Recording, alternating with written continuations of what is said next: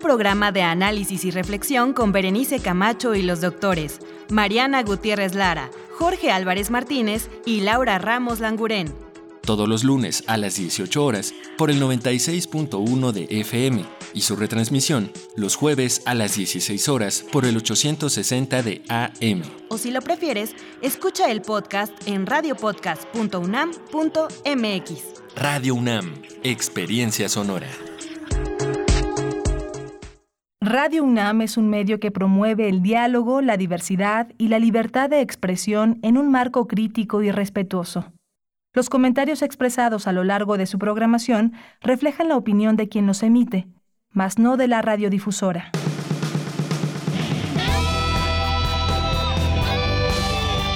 Prisma RU. Relatamos al mundo.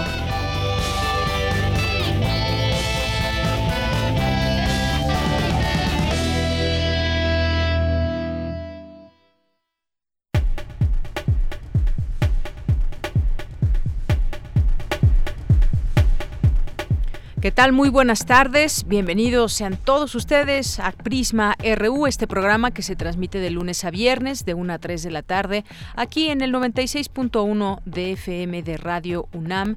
Ojalá que nos permita llegar hasta ustedes durante estos eh, tiempos y todas las personas que se quieran informar adecuadamente y teniendo pues las voces autorizadas desde nuestra universidad, pues aquí es el espacio correcto en estos tiempos de coronavirus.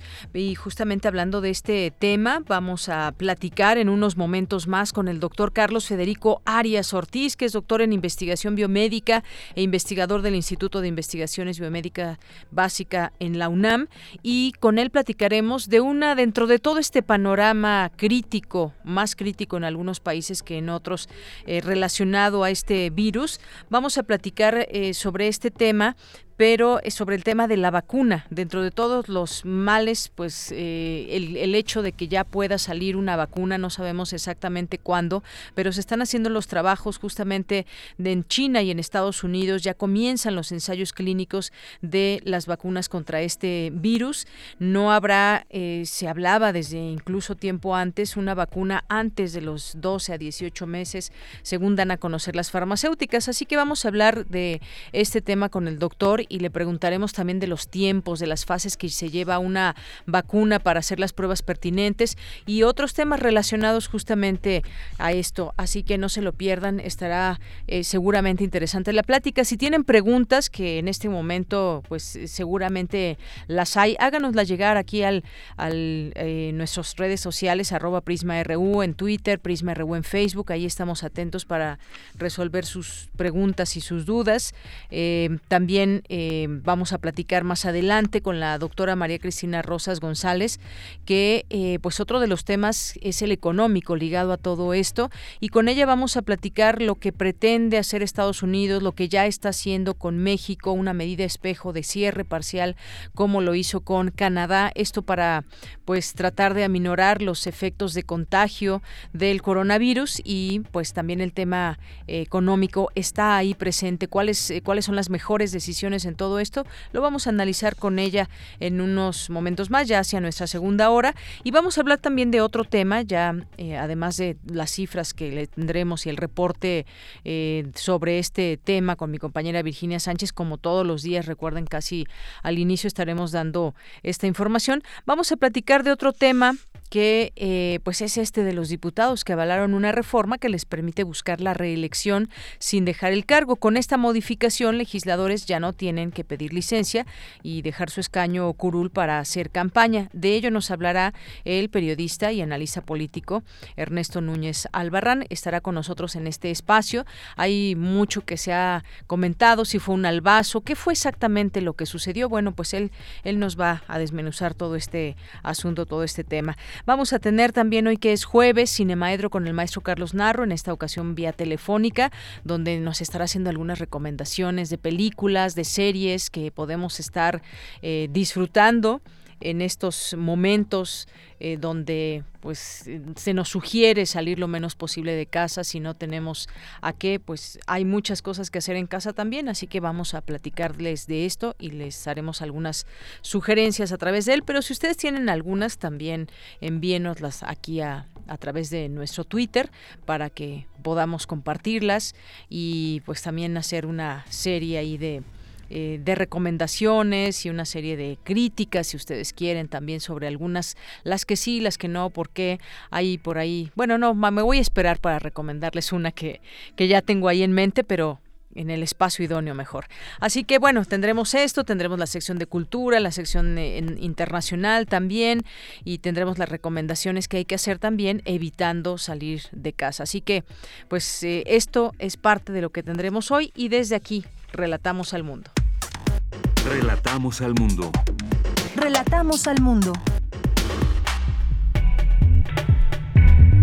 Es la una con ocho en este jueves 19 de marzo del año 2020. En los temas nacionales, el presidente Andrés Manuel López Obrador agradeció a Estados Unidos no cerrar frontera con México y reveló que ambos países acordaron medidas conjuntas para combatir la pandemia del coronavirus alista el gobierno federal el plan DN3 para enfrentar la contingencia sanitaria.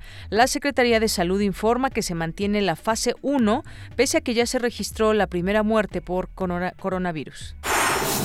El Aeropuerto Internacional de la Ciudad de México aumentó las medidas de sanidad. Habrá vigilancia extrema a pasajeros provenientes de 11 países. El subsecretario de Salud, Hugo López Gatel, confirmó que el hombre con COVID-19 que falleció ayer estuvo en un concierto en el Palacio de los Deportes. Sin embargo, señaló que el riesgo de contagio en la concentración es de dos a tres personas. En otro tema, el mandatario López Obrador se pronunció porque el legislativo corrija la reforma que ayer aprobó la Cámara de Diputados que permite a los legisladores buscar la reelección y hacer campaña sin tener que dejar su cargo. Ante la contingencia por COVID-19 en la Ciudad de México, los principales sistemas de transporte masivo realizan labores de limpieza como medida para evitar posibles contagios entre los millones de usuarios. En los temas internacionales, la ciudad de China de Wuhan, epicentro de la pandemia del coronavirus 2019, informó hoy que no registró ningún caso de contagio de COVID-19 en las últimas 24 horas. La Reserva Federal eh, anunció el establecimiento de arreglos temporales de liquidez en dólares de Estados Unidos a nueve bancos centrales, entre ellos al Banco de México por hasta 60 mil millones de dólares para combatir los impactos económicos por el coronavirus. Después de Perú, ahora es Panamá, el país que ya decretó un toque de queda entre las 21, 21 eh, horas y 5 de la mañana hora local como medida preventiva para hacer frente a la pandemia, que ya dejó un muerto y 109 personas contagiadas. Hoy en la UNAM, ¿qué hacer y a dónde ir? La UNAM te invita a estar informado en este periodo de contingencia sanitaria. Por ello, ha creado el sitio virtual de la Comisión Universitaria para la Atención de la Emergencia Coronavirus, donde podrás encontrar recomendaciones, noticias, comunicados oficiales, infografías y otros materiales de difusión. Ingresa al sitio oficial COVID-19 comisionunam.unamglobal.com. Recuerda, estar bien informado es importante para mantenerte sano. Recuerda que a lo largo de esta semana, TV UNAM transmitirá diversos documentales, cortos y largometrajes que participaron en la última edición del Festival Internacional de Cine de la UNAM. Hoy no te puedes perder el documental El lugar de las tres cascadas, pequeñas historias de Hiroshima, del director mexicano Mauricio Novelo. El templo budista Mitaki, ubicado a pocos kilómetros de Hiroshima, epicentro de la explosión atómica de 1945, fue protegido por las montañas circundantes de la radiación que provocó la bomba. Este filme presenta la experiencia de tres personajes de la ciudad, un joven artista, un artista adulto y un monje. No te pierdas este revelador trabajo y sintoniza hoy la señal de TV UNAM por el canal 20.1 de televisión abierta en punto de las 22 horas. Como parte de las medidas preventivas para evitar el contagio del coronavirus, todos los recintos culturales de la UNAM han cerrado sus puertas hasta nuevo aviso. Sin embargo, muchos de estos museos cuentan con recorridos virtuales que puedes disfrutar desde casa, como el antiguo Colegio de San Ildefonso, que cuenta con este itinerario en su sitio web, donde podrás disfrutar los espacios del inmueble así como la obra de importantes artistas que marcaron el curso del siglo XX en México, como Diego Rivera, Fernando Leal, David Alfaro Siqueiros, Ramón Alba, Fermín Revueltas y José Clemente Orozco, entre otros. Conoce y disfruta estos murales ingresando al sitio oficial www.sanildefonso.org.mx diagonal Museo Digital.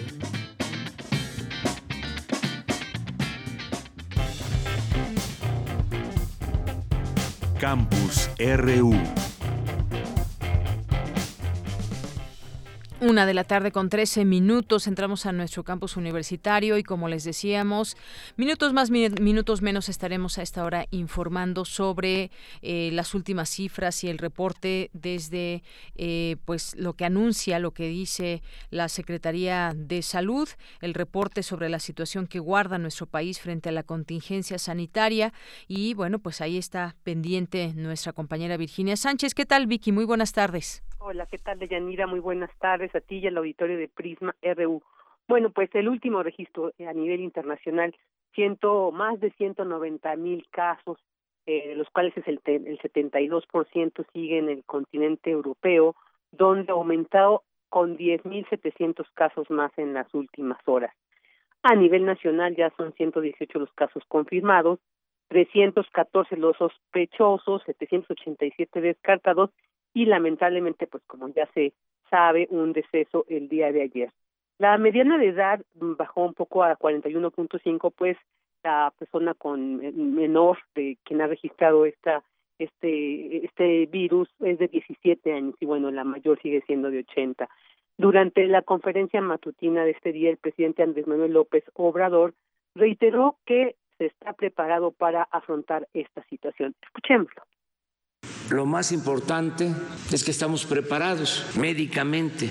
Tenemos un plan de atención a enfermos, los espacios, las camas suficientes en centros de salud, en hospitales, los medicamentos necesarios y si se requiere, ya se está preparando un plan de N3 con este propósito. Vamos a contar, como siempre lo han hecho, con el apoyo del Ejército, de la Marina, con todo su personal médico, con sus instalaciones.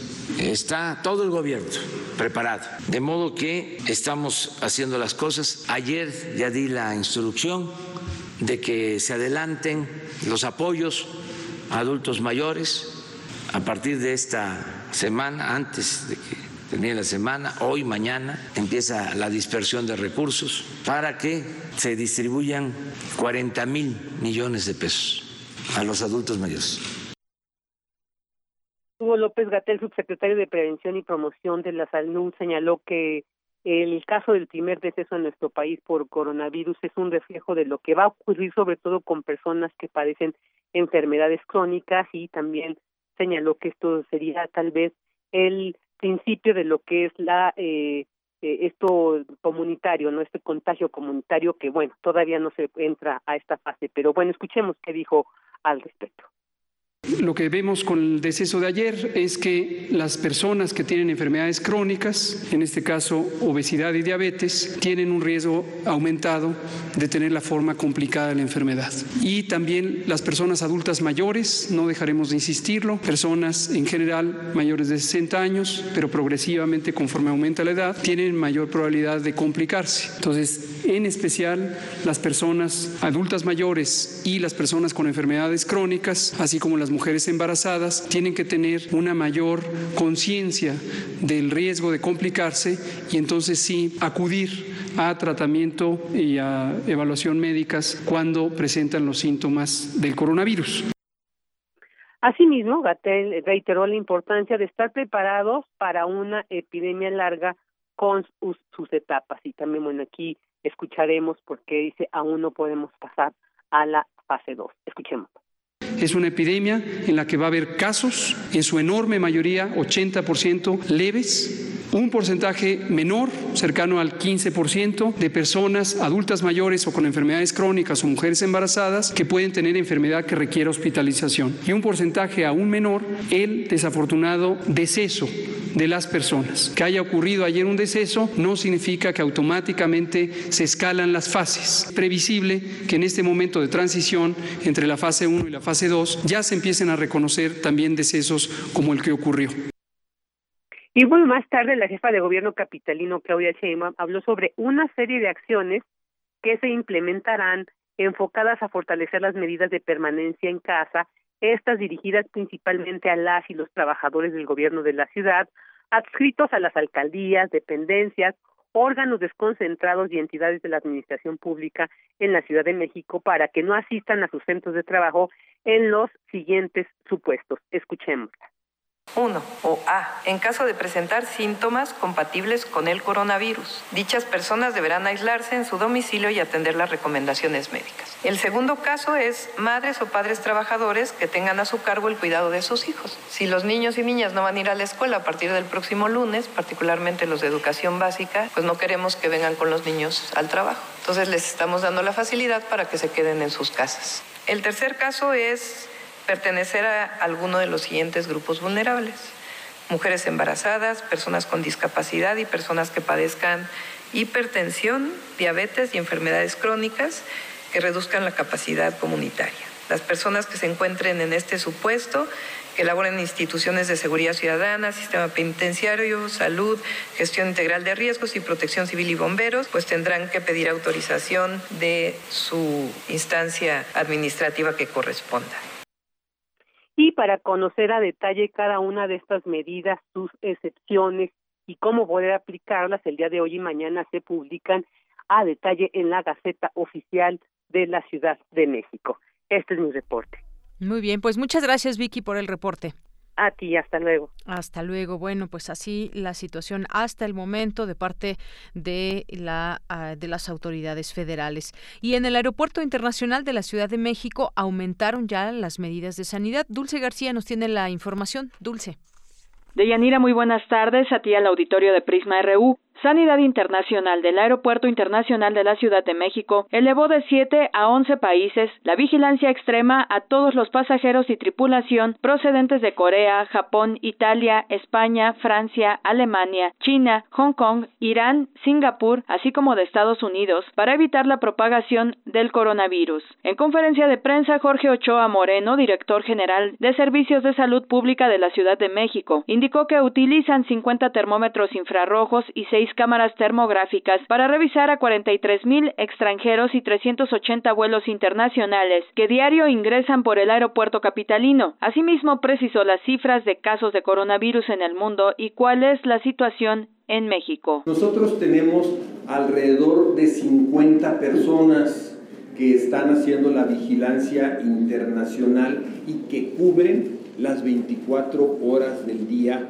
pues la afluencia de vuelos internacionales y, la vigilancia de estos 43 mil pasajeros internacionales.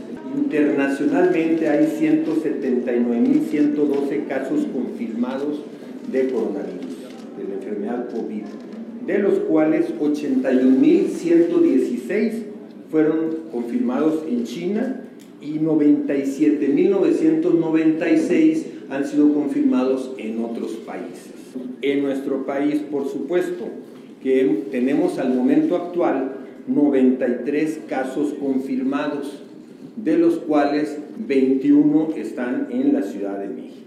Explicó que los protocolos inician desde que el avión está en vuelo, pues la tripulación de cada aerolínea tiene el deber de informar al aeropuerto sobre el estado de salud de los pasajeros que están por arribar al país. La tripulación desde el aire, que hay algún pasajero que viene sintomático, ellos reportan desde el aire, tenemos un pasajero que tiene fiebre o que tiene tos, que tiene estornudos, que son los, los signos y síntomas claves de esta enfermedad. Entonces se da la indicación de que esa aeronave eh, se estacione en lo que es una posición remota. Y en esa posición remota acuden nuestras brigadas de médicos, entonces hacen las entrevistas rápidas y la toma de temperatura a través de los termómetros que tenemos portátiles que son de rayos infrarrojos con la idea de que no haya contacto con el pasajero, sino que a distancia se pueda tomar la temperatura. Por su parte, Yareli Pérez, encargada de Sanidad Internacional del aeropuerto, manifestó que las medidas sanitarias se reforzarán solo si se pasa a una segunda o tercera fase e incluso sugerir la cancelación de vuelos. En el mes de febrero tuvimos 286 revisiones sanitarias. Tan solo para el mes de marzo esto se incrementó y ya tenemos una cantidad mucho mayor de 356 personas solo en lo que llevamos de marzo de estas revisiones sanitarias. De Yanira Auditorio de Prisma RU, Jorge Ochoa dijo que la detención de vuelos no corresponde al aeropuerto sino al gobierno federal, pero que solo se llevaría a cabo en un caso extremo. Hasta aquí el reporte. Muy buenas tardes. Gracias, Dulce. Porque tu opinión es importante, síguenos en nuestras redes sociales, en Facebook como Prisma RU y en Twitter como arroba PrismaRU. Queremos escuchar tu voz. Nuestro teléfono en cabina es 55 36 43 39. Una de la tarde con 23 minutos. Al menos una veintena de grupos de investigación y farmacéuticas en todo el mundo buscan la manera de desarrollar nuevas vacunas o antivirales que alivien la enfermedad que provoca el nuevo coronavirus. Los esfuerzos dedicados a su desarrollo permiten pensar que se acortarán los tiempos habituales de los que ya se habían mencionado, pero los expertos tienen serias dudas también de que una vacuna viable llegue antes del 2021. Conseguirlo para entonces ya sería un pequeño milagro, consideran algunos. Después también hará falta tiempo y capacidad de producción para que esa vacuna útil llegue a los millones de personas de todo el mundo que puedan necesitarla o, o los miles de personas que puedan necesitarla en todo el mundo. Bien, pues ya tenemos en la línea telefónica para hablar de este tema al doctor Carlos Federico Arias Ortiz, doctor en investigación biomédica e investigador del Instituto de Investigaciones Biomédicas en la UNAM. Doctor, bienvenido a este espacio. Muy buenas tardes. ¿Qué tal? Muy buenas tardes. A sus órdenes. Doctor, pues ¿cuáles son las fases de una vacuna y en todo caso en qué fase estaríamos con estas vacunas que se han señalado, esta, se está trabajando intensamente en Estados Unidos y en China? Claro. Eh, la primera fase consiste en uh, bueno, el diseño de en qué va a consistir la vacuna eh, y para llegar a eso pues se requiere eh, una, un cierto periodo de, de investigación que puede durar muchos años. Eh, cuando esto concluye y se tiene un candidato, un prototipo de vacuna, que es lo que se tiene en este momento, empiezan las fases que normalmente consisten en una fase preclínica de, de evaluación, donde se administra a animales de laboratorio eh, para ver que eh, sea segura por un lado y también para caracterizar la respuesta inmune del, del ratón hacia esa eh, hacia esa vacuna eh, esperando que se produzca eh, anticuerpos eh, contra el antígeno que nosotros estamos poniendo es decir an, an, anticuerpos que pudieran indicar que sí pudiera funcionar pero una cosa son los animales y otra cosa son los uh -huh. humanos entonces eh, después de eso siguen eh, tres fases clínicas de evaluación en humanos eh, la cual eh, consiste en, en, la primera en evaluar la seguridad de esa vacuna. Esto es que se pueda eh, administrar sin que haya efectos eh, secundarios. Después de esto, y también se, estudia un poco la respuesta inmune en esta primera fase con un grupo pequeño de personas. En una segunda fase se amplía el número de personas y se estudia eh, la respuesta inmune en mayor uh, detalle, al igual que eh, es decir, la inmunogesidad, la capacidad de esa de ese eh, candidato de vacuna en inducir una respuesta inmune que por diferentes criterios pudiera ser eh, protectora y también eh, se mantiene la vigilancia de la seguridad de la misma. Uh -huh. Y finalmente, en la tercera fase, ya se, se prueba en una población que esté sujeta a la infección por el virus eh, de que se trate. En este caso, pues sería coronavirus.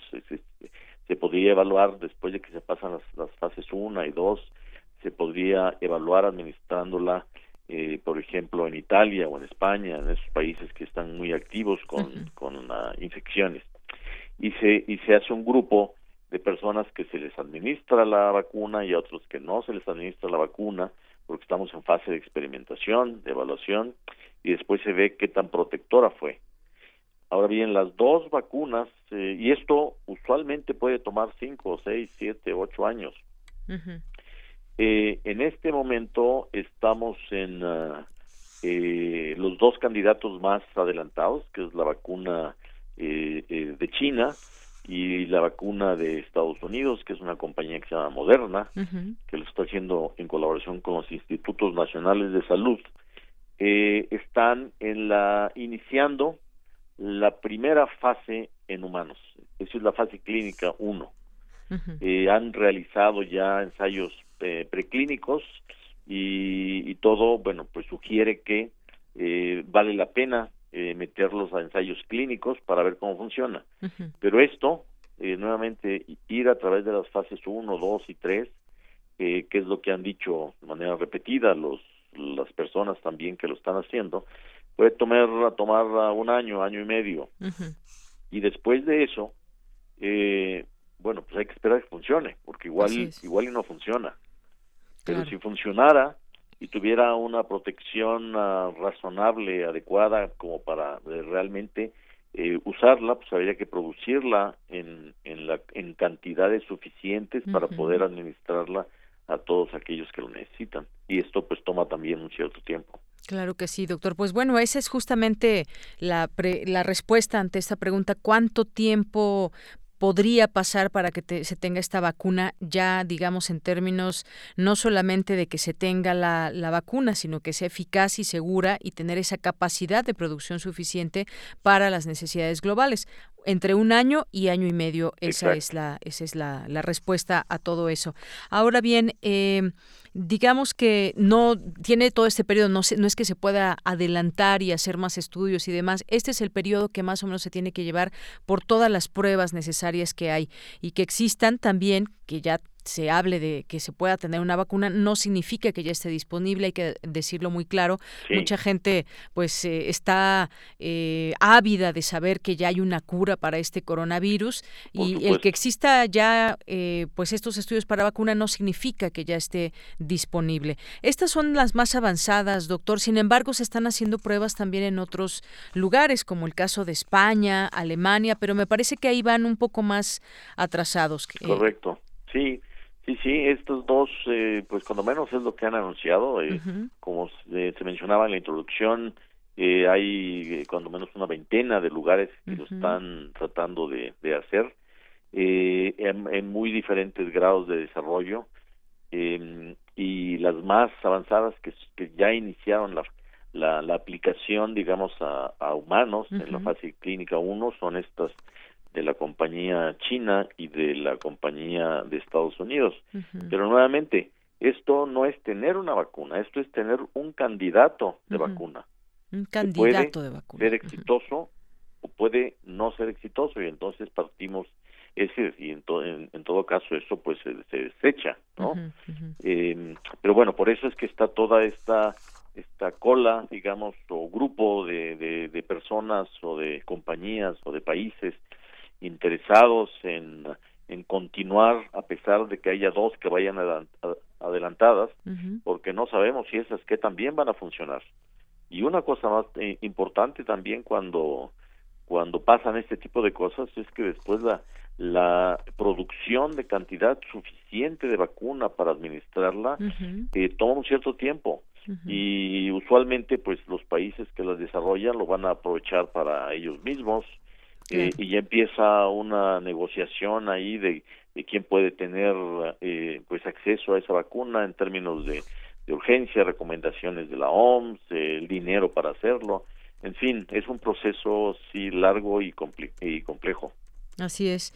Efectivamente, eso hay que tenerlo muy claro. Incluso, pues, eh, en estas claro, por supuesto, prisa que tiene el mundo porque ya se tenga una vacuna, pues eh, eh, decía el presidente Donald Trump, que se reunió con los ejecutivos de las principales farmacéuticas, que tuvieran la vacuna lista para las elecciones presidenciales que se celebrarán en noviembre allá en Estados Unidos. Pero bueno, pues eso es imposible, según dijeron eh, las distintas personas a las que se ha preguntado en este sentido. En condiciones normales, el desarrollo incluso puede tomar hasta una hasta una década en un desarrollo normal, digamos. Así es, sí, sí, sí, completamente cierto.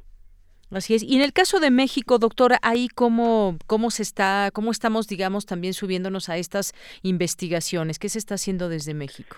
Sí, en, el caso de, México es interesante porque eh, lo, lo que estamos de acuerdo muchos investigadores es que lo que hay que, que tener en el país eh, son plataformas tecnológicas que permitan con ciertas eh, variantes menores dependiendo del patógeno de que se trate, del virus de que se trate, eh, poder responder de manera rápida.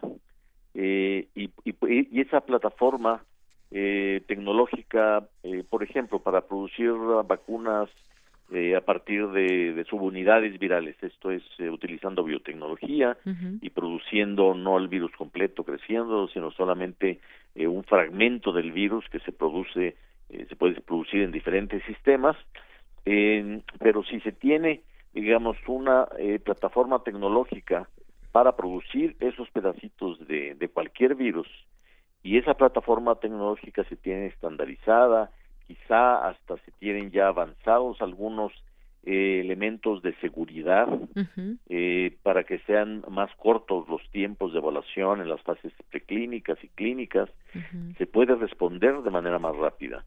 Pero eso no lo tenemos en México. Eso es algo que tenemos, ojalá, y una vez que termine esto y, y que nos quede un poco de, de, memoria y, y, no se nos olvide rápidamente todos los problemas en los que nos metemos, eh, podamos empezar a platicar eh, entre la comunidad científica, con el CONACIT y con las autoridades de salud, en la necesidad de establecer estas plataformas para que nos permitan reaccionar realmente con efectividad para tener, como en estos casos, porque la capacidad existe en México, reaccionar eh, con la misma velocidad, porque no se puede más también, pero eh, de, de, uno o dos años, digamos, para tener vacunas. Así es. En este momento, si empezamos de cero a intentar hacer el desarrollo primero científico, pues es claro que la vamos a tener para dentro de cinco años. Entonces, digamos que no, en este sentido, ni con antivirales ni con vacunas eh, eh, eh, vamos a poder responder para la, la epidemia en curso eh, a tiempo.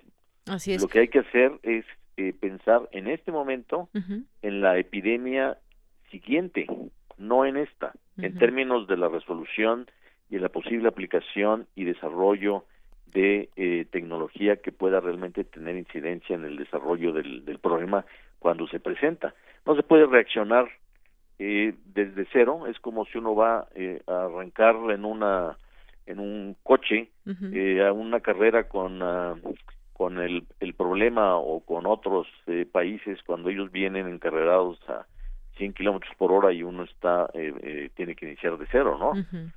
Entonces eh, sí, yo creo que nos hace falta preparación y espero que después de esto eh, sí eh, podamos eh, pues reunir a las personas eh, indicadas a nivel gobierno, agencias financiadoras y, y, y, comunidad científica para platicar con mayor detalle y estar preparados para las próximas epidemias que sin lugar a dudas vamos a tener.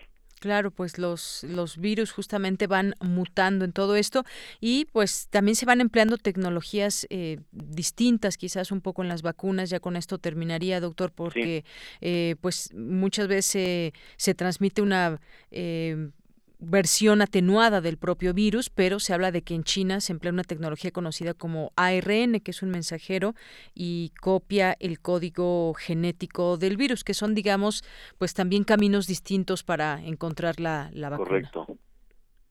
Muy bien, pues nos mantenemos atentos, doctor. Me gustaría que en otro momento podamos platicar con usted los siguientes meses, quizás cuando, cuando ya se tenga más clara la información o antes de cómo qué, qué está sucediendo y en qué fase vamos de estas eh, vacunas que se, que se están previendo en países como Estados Unidos, China, España, Alemania, entre para nombrar algunos, los el caso de lo que se hace en México también, doctor. De acuerdo, por supuesto. Muy bien, pues muchísimas gracias por estar con nosotros hoy aquí en Prisma RU de Radio UNAM. Sí, que esté bien, hasta luego. Igualmente, hasta luego.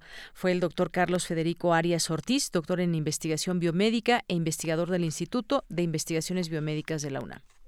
Queremos escuchar tu voz. Nuestro teléfono en cabina es 55 36 43 39. Porque tu opinión es importante, síguenos en nuestras redes sociales, en Facebook como Prisma RU y en Twitter como arroba PrismaRU. Una de la tarde con 37 minutos, la Cámara de Diputados aprobó una reforma que permite a los legisladores reelegirse sin tener que pedir licencia, dejar su escaño o curul para hacer campaña. Eh, la oposición ha señalado que sin estar en la orden del día, sin dictamen de las comisiones legislativas, no estuvieron presentes los partidos de oposición, solo Movimiento Ciudadano, la mayoría parlamentaria de Morena y sus aliados, el PT, el PES, el Partido Verde, aprobaron el miércoles, ayer, reformas secundarias para la elección de diputados y senadores. Analicemos esto, qué significa. Ya está en la línea telefónica, le agradezco nos tome esta llamada, a Ernesto Núñez Albarrán, que es periodista y analista político, participa en Aristegui Noticias, Noticias en pie de página y pues a veces también le llamamos aquí para platicar con él y analizar algunos temas. ¿Qué tal? ¿Cómo, cómo estás, Ernesto? Muy buenas tardes. Hola, Deyanira, buenas tardes. Eh, muy bien, muchas gracias. Eh, buenas tardes al auditorio también. Pues platícanos de eh, esto, ¿cuál es tu análisis? Mira, lo primero que habría que decir, Deyanira, porque veo que hay quien dice que no le correspondía a los diputados legislar sobre la materia, dado que ellos mismos son los beneficiados, digamos, de esta, de esta ley, pero eso no es así. la única instancia facultada para legislar en este país es precisamente el Congreso de la Unión. De manera que no le tocaba a nadie más que a ellos hacer una ley reglamentaria de una reforma constitucional que se aprobó desde 2012, que entró en vigor eh, años después y que en este 2021 se aplicará por primera vez para el para los diputados federales. La reelección es una figura muy polémica en México. Digo, venimos de más de 100 años de tradición de sufragio efectivo no reelección, por lo cual se hizo una revolución a principios del siglo XX que es el espíritu de la Constitución de 1917, ¿no?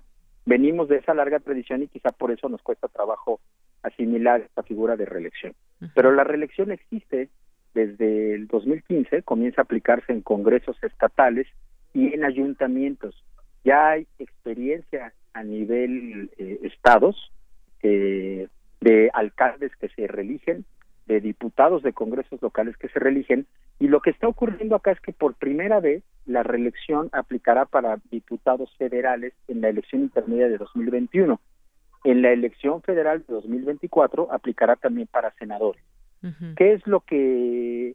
La otra alternativa es que no se hubiera reglamentado esa ley y entonces eso hubiera obligado al Instituto Nacional Electoral a crear un reglamento de reelecciones de diputados. Pero es ¿cuál, ¿cuál hubiera sido el riesgo ahí? Que el Tribunal Electoral podría, como ha hecho en otras ocasiones, decirle al INE que él no está facultado para legislar y que por lo tanto las directrices de ese reglamento pudieran ser fácilmente impugnables y llevadas a tribunal. Entonces, es mucho mejor que sea la Cámara de Diputados la que haga una ley que regule la reelección. Entonces, eh, no es correcto decir que eso le tocaba hacerlo al INE, para nada. Eso le tocaba hacerle a la Cámara de Diputados.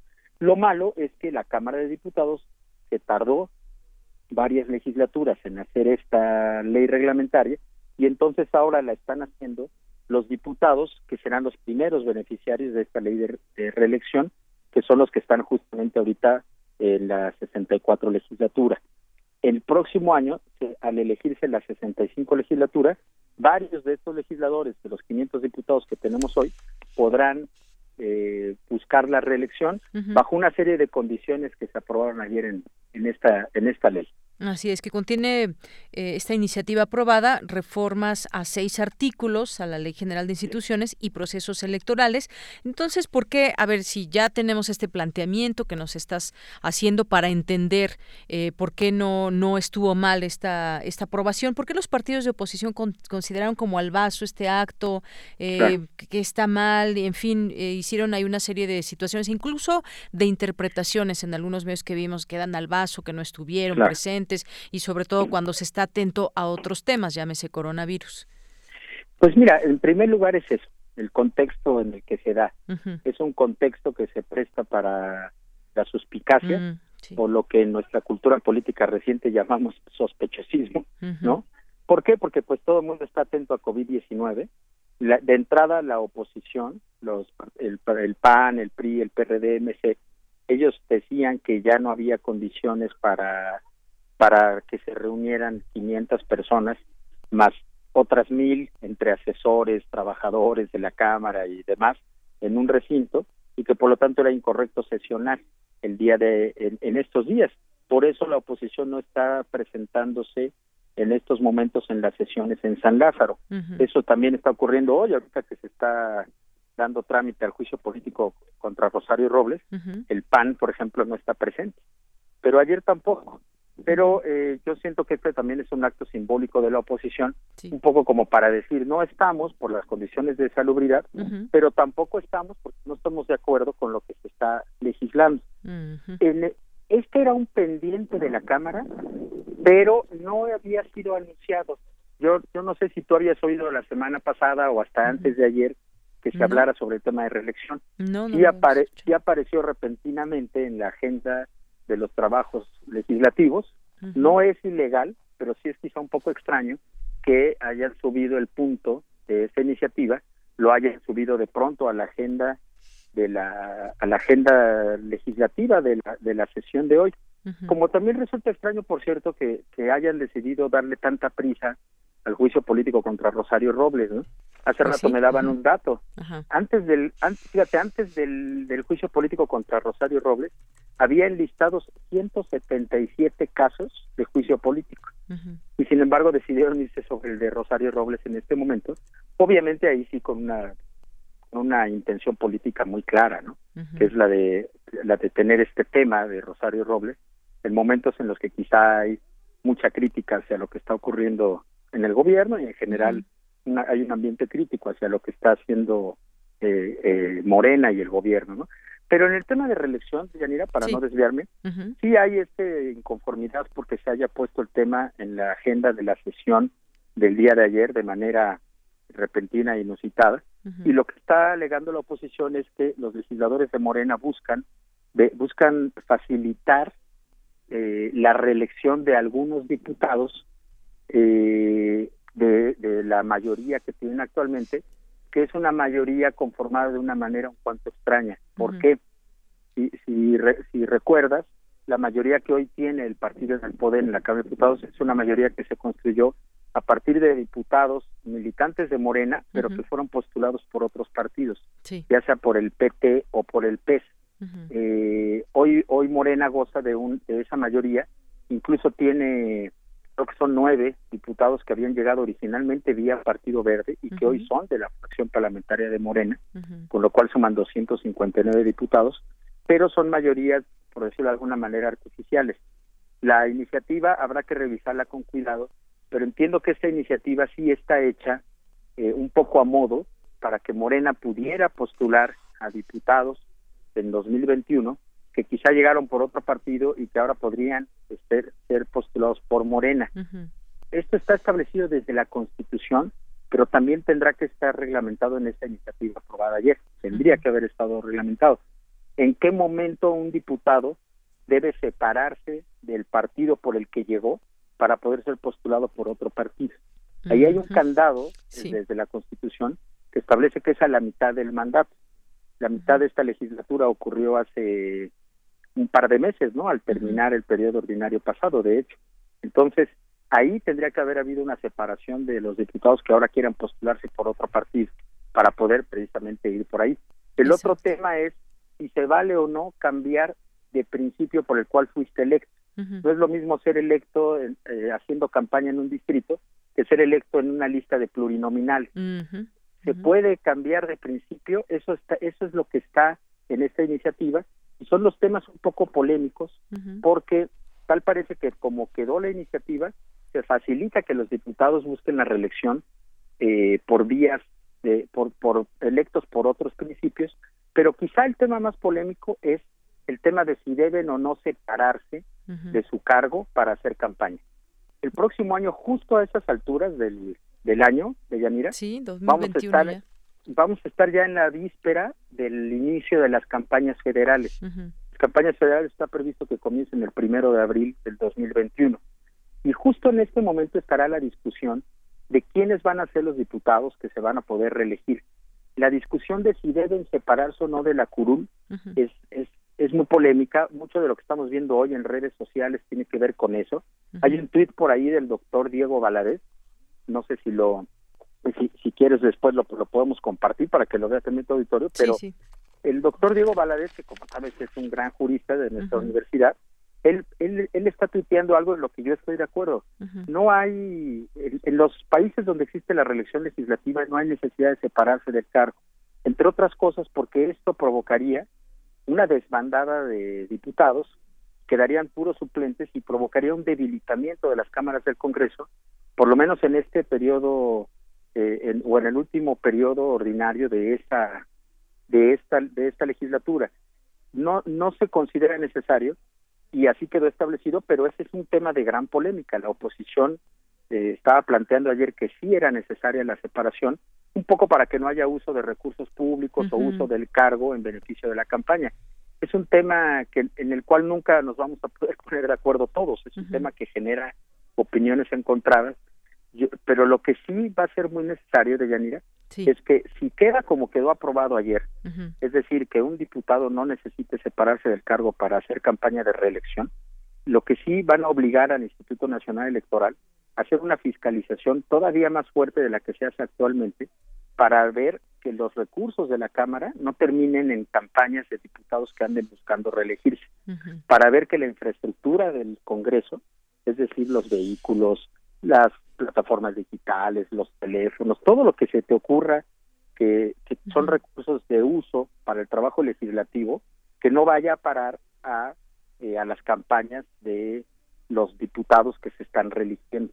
Ahí se va a obligar a un ejercicio de vigilancia y de fiscalización este mayor para evitar que, que, haya este uso de recursos públicos, ¿no? que de hecho están prohibidos en la ley y hoy, la, acuérdate que hoy el uso de recursos públicos es penado con la anulación de los triunfos o de los eventuales triunfos de un candidato.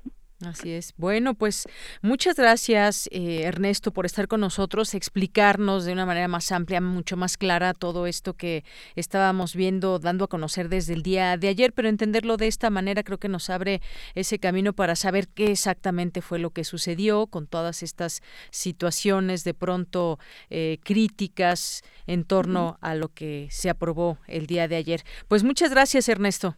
Muchísimas gracias a ti, Deyanira, y un saludo a tu auditorio. Muchas gracias, Ernesto. Hasta luego. Bueno, pues gracias, Ernesto Núñez Albarrán, periodista, analista político, que en este espacio nos habló hoy de esta eh, este aval de reforma por parte de los diputados que permite buscar la reelección, algo que además, bueno, pues ya estaba establecido en la Constitución desde 2014, ahora con estas modificaciones y nos mantendremos atentos, por supuesto, a lo que esto significa. Continuamos. Relatamos al mundo. Relatamos al mundo. Porque tu opinión es importante, síguenos en nuestras redes sociales, en Facebook como Prisma RU y en Twitter como arroba PrismaRU. Queremos escuchar tu voz. Nuestro teléfono en cabina es 55 36 43 39. Bien, continuamos y esto que nos decía Ernesto Núñez Albarrán, ya ya estamos, ya estamos. Bueno, después les platico porque ya vamos a entrar a la sección de cultura. Cultura RU.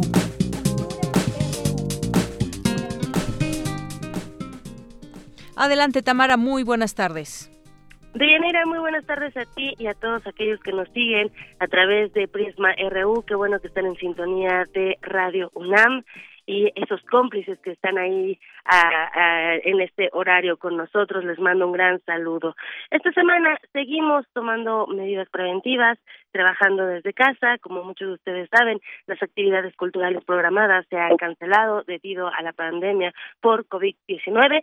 Sin embargo, en este espacio, en esta radiodifusora, en este programa, pues eh, no paramos hay mucho por explorar todavía, por eso los invitamos a que escuchen con nosotros El Donador de Almas. Les cuento brevemente, iniciamos ayer con el primer capítulo, hoy escucharemos el segundo, y si no han leído esta novela de Amado Nervo, eh, pues les cuento que van a conocer a Rafael Arteaga, un médico reconocido, un médico exitoso, pero que es un hombre solitario. Sin embargo, un día se reúne con un íntimo amigo, Andrés Esteves, un poeta que un día aparece para llevarle un regalo qué será ese regalo, cómo se da esta situación. Bueno, pues no les voy a contar más porque vamos a escuchar el segundo capítulo de El donador de almas de Amado Nervo a través de Descarga Cultura UNAM y bueno, las voces eh, eh, son de Juan Stack, Guillermo Henry y Elena de Aro. Vamos a escuchar El donador de almas, la donación, segundo capítulo. La donación. Doctor, Vengo a darte una gran sorpresa. Muy bien pensado. Empezaba a fastidiarme. Ante todo, ¿crees que yo te quiero? Absolutamente. ¿Que te quiero con un cariño excepcional, exclusivo? Más que si lo viese. Eh, pero, pero siéntate. ¿Crees que a nadie en el mundo quiero como a ti? ¿Crees en eso? Más que en la existencia de los microbios. Pero, ¿vienes a administrarme algún sacramento? ¿O qué te propones haciéndome recitar tan repetidos actos de fe? Pretendo sencillamente dar valor a mi sorpresa. Perfectamente. Continúa.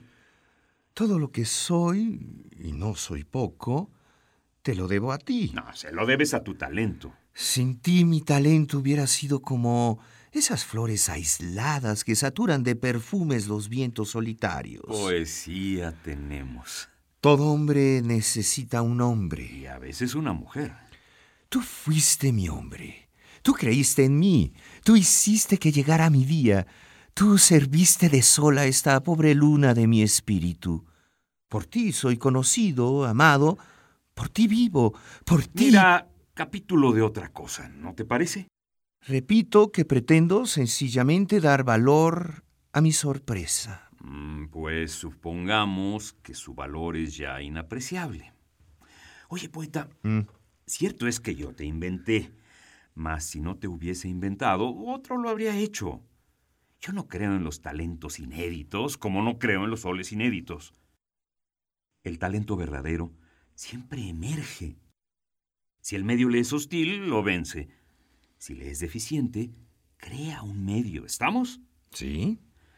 Si tú hubieras resultado al fin y al cabo una nulidad, arrepintiérame de haberte inventado, como dicen que le pasó a Dios con el mundo la víspera del diluvio. ¿Vales? ¿Brillas? Estoy recompensado por mi obra y orgulloso de ella. La gratitud es accidental. La acepto porque viene de ti, pero no la necesito para mi satisfacción y mi contento. Ahora sigue hablando. Pues bien, hace un año, un año, ¿te enteras? Que pienso todos los días, todos los días, ¿te fijas? En hacerte un regalo. Mm. Un regalo digno de ti y digno de mí.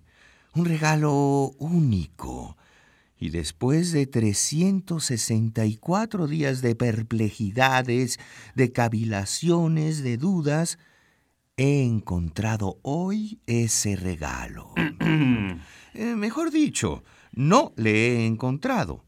Hallé simplemente lo que poseía como el escéptico griego halló que andaba. ¿Y ese regalo? Vine a ofrecértelo. Doctor, vengo a regalarte un alma. Tomaste mucho café esta tarde, ¿verdad? No me haces caso y tu cerebro la paga. Eres un perpetuo hiperestesiado. Esta tarde me dieron un café excepcionalmente delgado. Creo que existe un complot entre mi cocinera y tú. No hay pues tal hiperestesia. Lo que te digo es cierto como el descubrimiento de América, a menos que el descubrimiento de América sea solo un símbolo. Vengo a regalarte un alma. ¿Mm?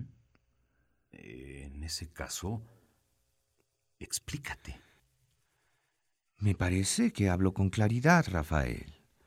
Un alma es una entidad espiritual, indivisa, consciente e inmortal.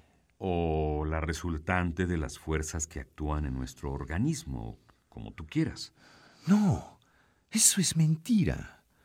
Un alma es un espíritu que informa un cuerpo, del cual no depende sino para las funciones vitales. No discutiremos ese punto. Concedido que es un espíritu. ¿Et puis après?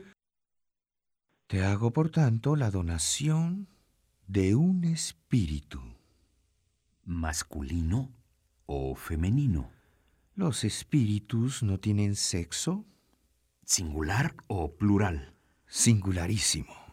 ¿Independido de un organismo? Independido cuando tú lo quieras.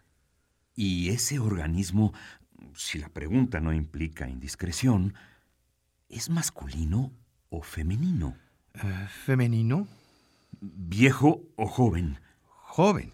¿Hermoso o feo? ¿Y qué te importa si yo no te regalo un cuerpo, sino un alma? Hombre, no está de sobra conocer a los vecinos. No debo decirte más. ¿Aceptas el regalo? Pero... ¿Hablas en serio, Andrés? Hablo en serio. Rafael. Mírame bien. ¿De veras no tomaste café cargado hoy? De veras. Bueno, pues lo acepto, solo que... No preguntes que no te responderé. En ese caso lo acepto sin preguntar, pero ¿traerías por ventura esa alma en la cartera? No, esa alma será tuya mañana. Otro enigma. Otro enigma. Hasta luego, Rafael. Hombre, podríamos cenar juntos sin perjuicio de la donación. No, no podríamos. Tengo un quehacer urgente. ¿Relativo al alma? Mm, quizá. Hasta luego. Bien, pues ahí está, perdón, el segundo capítulo de esta serie. También les recomendamos que se metan a nuestro podcast de Radio UNAM, ahí pueden encontrar también muchas cosas. Recuerden que va en orden alfabético. Si ustedes se meten a la página www.radio.unam.mx, ahí se van a la sección de podcast y pueden encontrar muchas cosas. Entre ellas está, por ejemplo, eh, la rebelión en la granja y están otras cosas que, pues ya dependiendo del gusto de cada uno de ustedes, pueden también estar eh, escuchando nuestros podcasts de Radio UNAM. Bueno, pues ya, ya nos vamos al corte y de regreso, recuerden, vamos a hablar todavía con la doctora María Cristina Rosas para pues eh, entender qué está pasando en las fronteras México-Estados Unidos, qué debiera pasar, cuál es lo más correcto para afectar. Quisiéramos lo menos posible la economía, pero pues todo está ahora eh, complicándose en ese sentido. Y vamos a tener también un reporte desde Jalisco con Héctor Escamilla que nos va a platicar sobre pues los casos de COVID-19 en aquel estado de la República, en Jalisco, y pues tenemos todavía también Cinemaedro y otras cosas más. Así que quédense con nosotros, vamos a hacer un corte y volvemos. Prisma RU. Relatamos al mundo.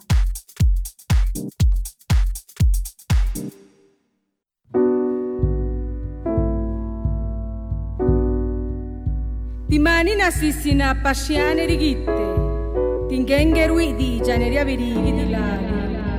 96.1 de FM. Como si sus ojos. Das Tor mit dem gotischen Buch. Der Mühlbach rauscht. Comunícate con nosotros. Correo de voz 5623-3281. Correo electrónico radio arroba unam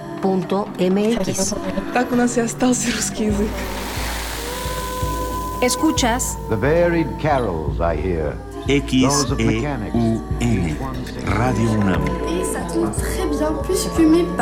Experiencia sonora.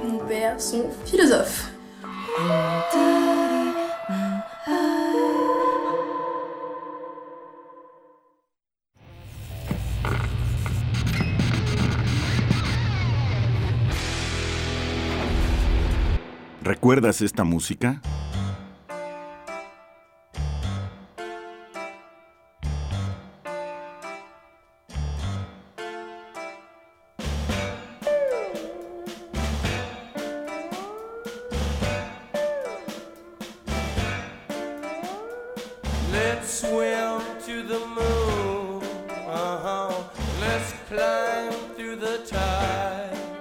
Moonlight Drive, The Doors, 1967.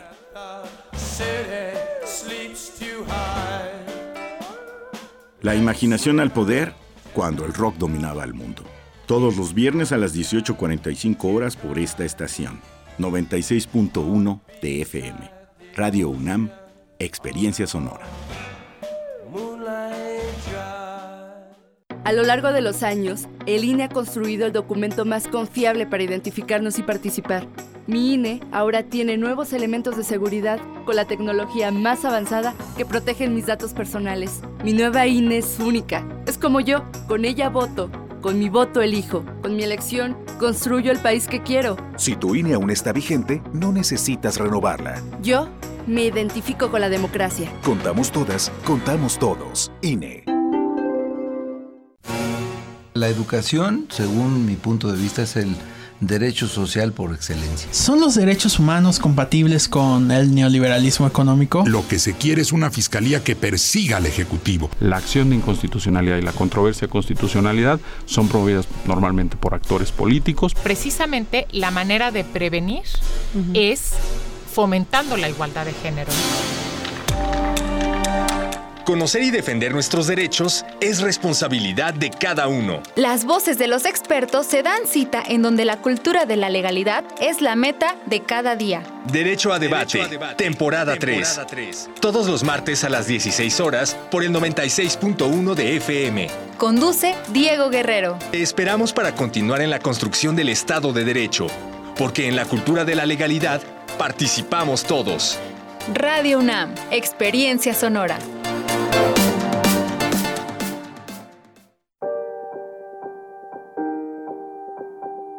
COVID-19. Sigamos informados. Doctor Alejandro Macías, infectólogo. Nadie debe tomar a la ligera la enfermedad por el nuevo coronavirus. Puede ser una enfermedad grave. Se esparce por secreciones respiratorias, pero también por contacto directo. Si tocas una superficie, allí puede estar el virus. No hay que llevarse las manos a las partes húmedas de la cara, ojos, nariz Los síntomas se parecen bastante a los de la influenza, básicamente fiebre, tos, van a ser muy difíciles de distinguir, pero cuando está una pandemia intensa, podremos saber que muy probablemente eso se trata más bien de coronavirus. Hay mucho que hacer por la prevención, higienizar nuestras manos frecuentemente. Eh, ya las autoridades nos tendrán que decir en qué momento tengamos que hacer acciones de distanciamiento social, no hay que hacerlo antes de tiempo, las autoridades nos van a estar dando la información más veraz posible. No hay que salir a hacer compras de pánico. Los cubrebocas o las mascarillas convencionales de las farmacias no te van a ayudar. Esas son para etiquetar a los enfermos. Los cubrebocas de alta eficiencia, como los que se ocupan en los hospitales, tampoco funcionan para las personas en la comunidad, funcionan exclusivamente en los hospitales. Tampoco hay que pretender que eso te va a servir. Te va a servir estar en buenas condiciones físicas, porque esta enfermedad va a tratar mejor a quien se encuentra físicamente mejor.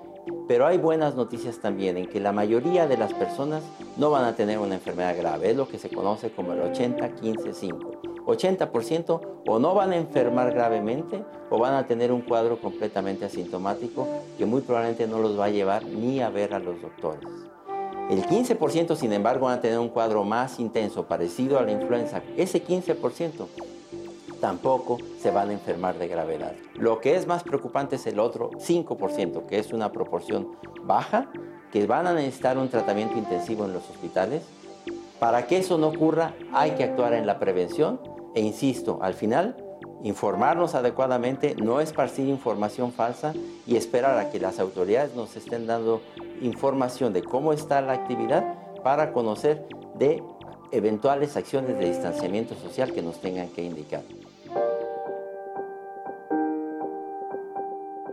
Doctor Alejandro Macías, infectólogo. Información proporcionada por el Programa Universitario de Investigación en Salud, PUIS UNAM. COVID-19. Ante la pandemia, sigamos informados. Radio UNAM. Experiencia sonora.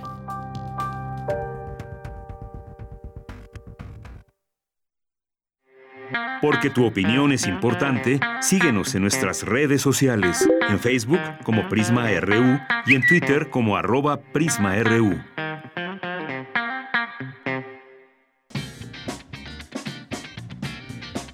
Mañana en la UNAM, ¿qué hacer y a dónde ir? ¿Sabías que muchos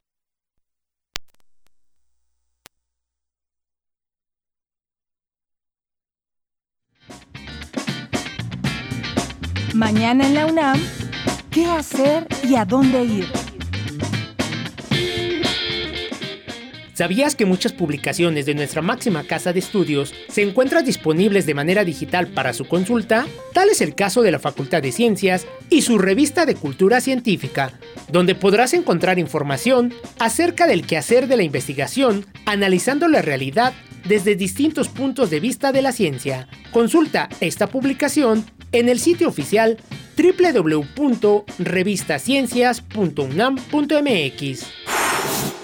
Recuerda que a partir de mañana, viernes 20 de marzo, TV UNAM transmitirá un programa especial acerca del coronavirus, donde se responderán dudas de cómo se transmite, cuál es su origen, las medidas que podemos tomar para prevenir su contagio y otras dudas y mitos acerca del COVID-19 que serán respondidas por especialistas. Recuerda, a partir de mañana, todos los viernes, mantente informado en el programa especial del coronavirus que TV UNAM ha preparado para ti. Sintoniza a las 15 horas el canal 20.1 de televisión abierta. Te recomendamos visitar el sitio oficial de Cultura en Directo de la UNAM, donde podrás encontrar material como coloquios, conferencias, lecturas, charlas, así como conciertos de música que se han desarrollado en diversos espacios de nuestra máxima casa de estudios. Podrás disfrutar además de películas, cortos y largometrajes. Recuerda, ingresa al sitio oficial culturaendirecto.unam.mx y disfruta de la cultura universitaria desde tu casa. Para Prisma RU, Daniel Olivares Aranda.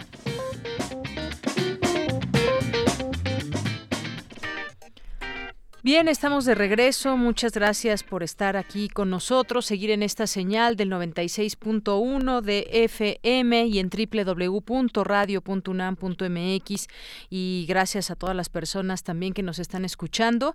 Y aquí también a las personas, aparte del equipo que estamos trabajando aquí en cabina, aquí en la redacción de Radio UNAM, a Ruth Salazar, a Dulce García, Daniel Olivares en la producción, Abraham Menchaca también, muchas gracias.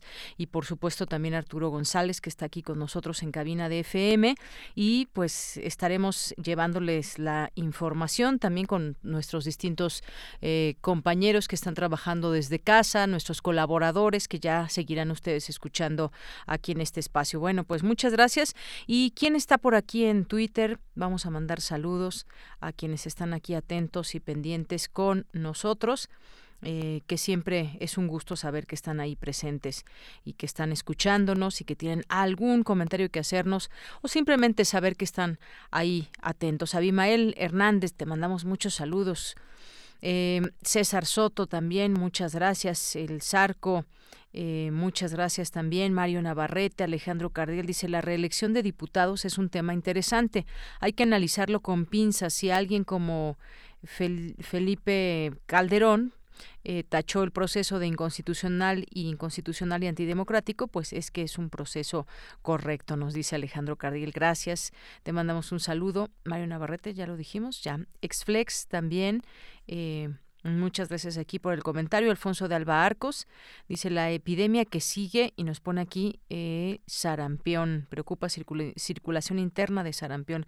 Gracias, Alfonso de Alba Arcos. También estaremos, estamos atentos a este tema, por supuesto. Gaby Pterix nos dice, pregunta para el doctor, ¿sería una vacuna preventiva o terapéutica?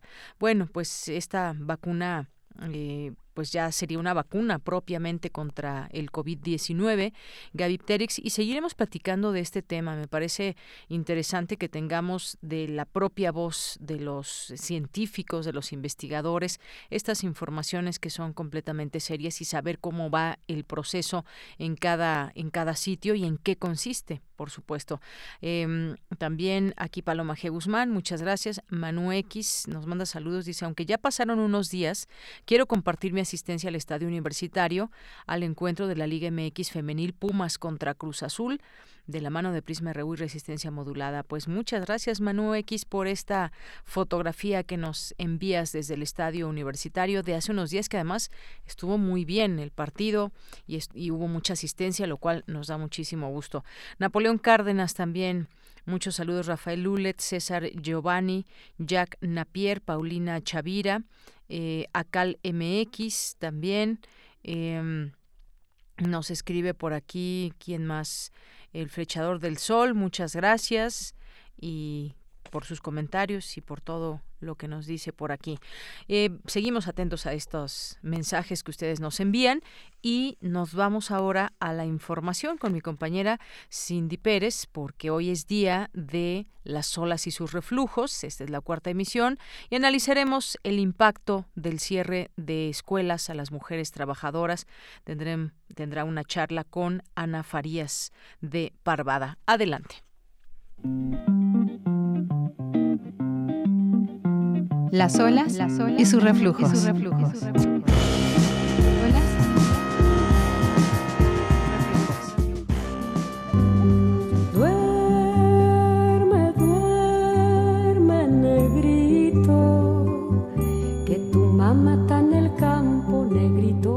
Bienvenidas y bienvenidos a esta sección Las olas y sus reflujos, un espacio de análisis con perspectiva de género. Esta semana tendremos la participación de Ana Farías de Parvada, quien nos hablará del impacto del cierre de escuelas en las mujeres. Tendremos recomendaciones literarias y avances jurídicos. Iniciamos.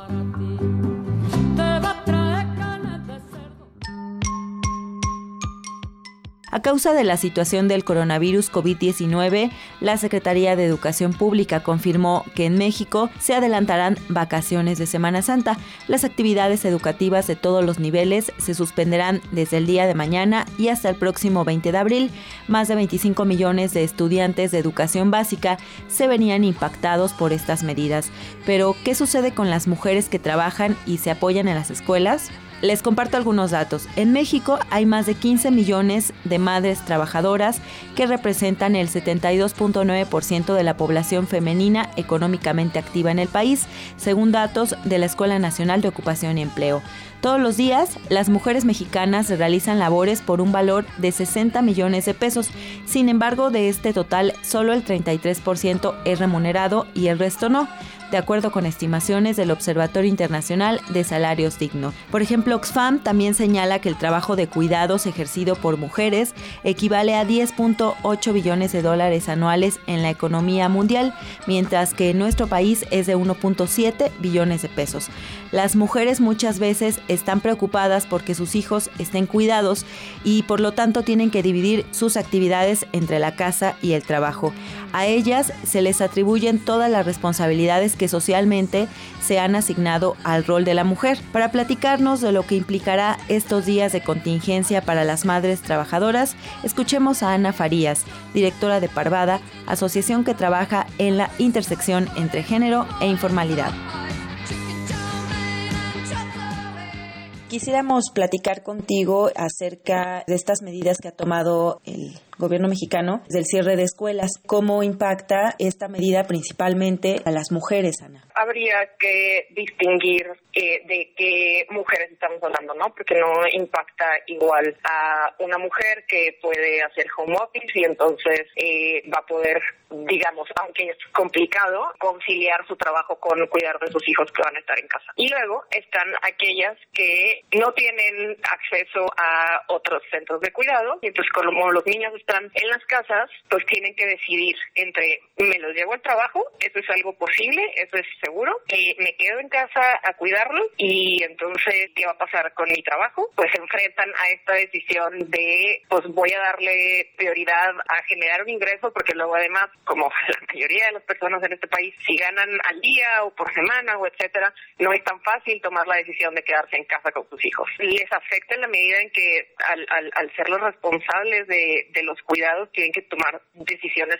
muy complicadas que sea una u otra les van a afectar. Estamos pensando en, en esas mujeres que tienen a sus hijos en las escuelas, que estas escuelas cierran hasta las 6, 7 de la noche, ¿cómo le harían en este caso si hay algún tipo de apoyo o no? Sí, acá la cosa es que generalmente cuando se habla de temas de mujeres parece que es un tema que le atañe solo al Instituto de las Mujeres o a las Secretarías Estatales de las Mujeres, ¿no? Cuando es un tema transversal que atraviesa como a todas las secretarías y a todas las áreas que le tocan al gobierno. La Secretaría del Trabajo, incluso la Secretaría de Economía tendrían que ponerse las pilas y dictar medidas para que las empresas que están en la formalidad, que además no son un montón, ¿no? Porque hay una tasa de informalidad muy alta y en las mujeres también, tendrían que dictar políticas absorban este costo, que les paguen un porcentaje significativo de su salario para que puedan estar en sus casas con sus familias. ¿Cómo es que se mantiene, incluso en políticas públicas, que los cuidados van principalmente a mujeres, Ana? Lo que hace esta pandemia es poner de manifiesto que justamente la carga del trabajo del hogar y de cuidados se le delega a las mujeres muchas veces sin consultarlas, no es lo que les toca, no nadie les pregunta si lo quieren o no. Ya las mujeres optan muchas veces, por ejemplo, por trabajar en la informalidad porque es el tipo de trabajo que les ofrece esquemas laborales más flexibles. Tienen que conciliar su vida familiar con la vida laboral, cosa que no sucede con los hombres. Las empresas que están reforzando esa idea de que las mujeres van en casa al, por ejemplo, no tener políticas para incentivar a que los hombres cuiden, por ejemplo, con licencias de paternidad homologadas a las de mujeres y que además sean obligatorias, que tengan días económicos por si tienen que ir al festival de los hijos o si algún familiar está enfermo. ¿Quisieras darnos un último comentario ante este tema? Creo que es un buen momento para que las mujeres que pueden quedarse en casa, aunque no tengan hijos, se articulen y empiecen a llamar a las autoridades para ver qué van a hacer, qué medidas están tomando, o si no, que se pongan a trabajar para diseñar estrategias para que las mujeres que viven al día no se vean afectadas por esto. Muchísimas gracias por tu participación. Gracias a ti.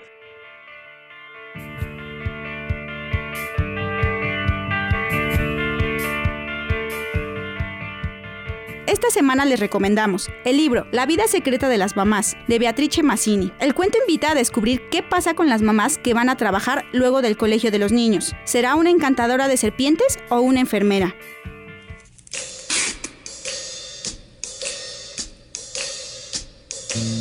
¿Cómo vamos? ¿Cómo vamos? El Pleno del Senado de la República aprobó por unanimidad las reformas y adiciones a siete leyes para tipificar la violencia política de género como infracción y delito electoral. Radio Escuchas, 73 de cada 100 mujeres que forma parte de la población económicamente activa tiene al menos un hijo nacido. Estas mujeres dedican 27.5 horas semanales al cuidado no remunerado de los integrantes del hogar, que en términos monetarios equivale a 46 mil pesos anuales mientras que los hombres solo destinan 15.3 horas a esta actividad. No olvidemos también que existe muchas mujeres que están trabajando en la informalidad precisamente por esta flexibilidad que tienen los horarios y que es una muestra de este rol de género impuesto a ellas eh, como cuidadoras. Les dejamos los micrófonos nuevamente a nuestra compañera de Yanira Morán. Nos escuchamos la siguiente semana. Muy buenas tardes.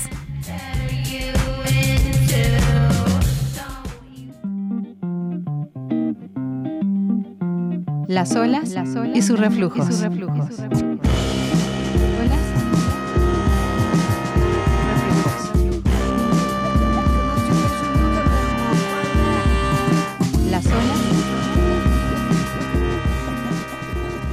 Gracias, Cindy. Aquí recibimos los micrófonos y efectivamente, pues muchas de las cosas están cambiando. Nuestro, nuestro cotidiano está cambiando con respecto a distintas medidas que se están tomando ya desde el gobierno y sugiriendo a nosotros como, como población. Eh, yo creo que todos de alguna manera hemos tenido algún cambio en esas rutinas y tendremos aún más que seguirnos adecuando. Bien, pues vámonos ahora a las breves internacionales con Ruth Salazar. Internacional RU. Mientras la crisis del coronavirus remite en China, Europa presenta un escenario completamente distinto. Italia ha prorrogado la cuarentena hasta el 3 de abril, en donde según el último balance, el número de casos positivos es de 33.190 y 3.405 muertes, superando así la cifra de los muertos en China con 150 víctimas. Escuchemos el testimonio de un médico recogido por Euronews. Nuestro personal médico está trabajando las 24 horas del día, incontables horas para luchar contra esta increíble situación. Tengo dos mensajes. El primero es para la población general. Por favor, quédense en casa.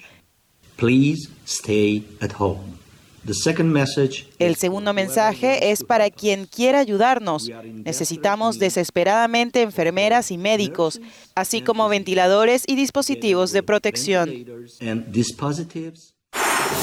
Reino Unido tardó en anunciarlo, pero finalmente se suma al cierre de escuelas y universidades. A partir de este viernes se paralizan las clases en el país. El primer ministro Boris Johnson, quien ha sido muy cuestionado por la falta de medidas, ya abandonó su enfoque de mitigación después de que los expertos aseguraran que esto podría conllevar hasta 250 mil muertes.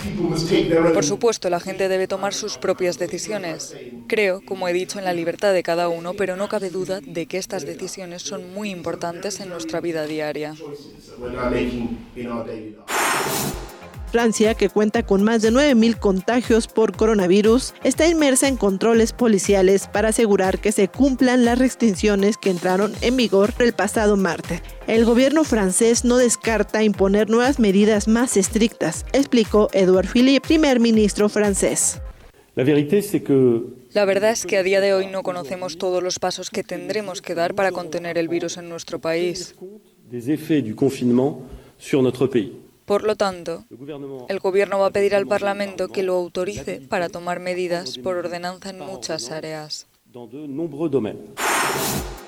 El gobierno de Turquía cerró los tres pasos fronterizos con Bulgaria y los dos con Grecia. Desde este jueves también se cortó la conexión ferroviaria y la comunicación marítima con las islas griegas, aunque el tránsito de mercancías quedará sin restricciones. La vicepresidenta de Venezuela, Delcy Rodríguez, anunció la llegada al país de ayuda técnica proveniente de la República Popular China. La próxima semana se abrirá un puente aéreo entre las dos naciones para permitir la llegada de insumos y productos para enfrentar la pandemia.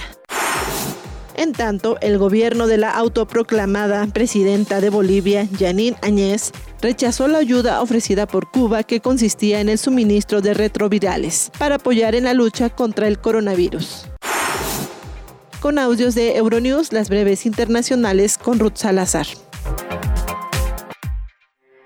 Porque tu opinión es importante, síguenos en nuestras redes sociales, en Facebook como Prisma RU y en Twitter como arroba PrismaRU. Dos de la tarde con 25 minutos. El presidente Donald Trump dice, dijo que prohibirá temporalmente los cruces no esenciales de la frontera con México debido a la epidemia COVID-19. En su conferencia de prensa de la Casa Blanca dijo que invocará una ley federal que le permite prohibir el ingreso de solicitantes de asilo y personas que cruzan la frontera. Precisó que solo quiere permitir los cruces considerados esenciales para el sector médico, el militar y otros. Hablemos de este tema, ya está en la línea telefónica. Le agradezco, nos tome esta llamada, como siempre, a la doctora María Cristina Rosas, doctora en estudios latinoamericanos por la UNAM, profesora del Centro de Relaciones Internacionales de la Facultad de Ciencias Políticas y Sociales de la UNAM. Un gusto, como siempre, doctora, bienvenida. Gracias, Deyanira. El gusto es mío. Buenas tardes. Pues doctora, platíquenos cuál es su análisis, su punto de vista sobre esto que está sucediendo ya México, Estados Unidos y bueno, pues entendiéndolo dentro de los planteamientos eh, internacionales que se están dando con respecto a tratar, algunos ya han sellado fronteras, no es el caso México-Estados Unidos por lo pronto, pero esto qué significa en materia económica, ¿qué podemos decir, doctora?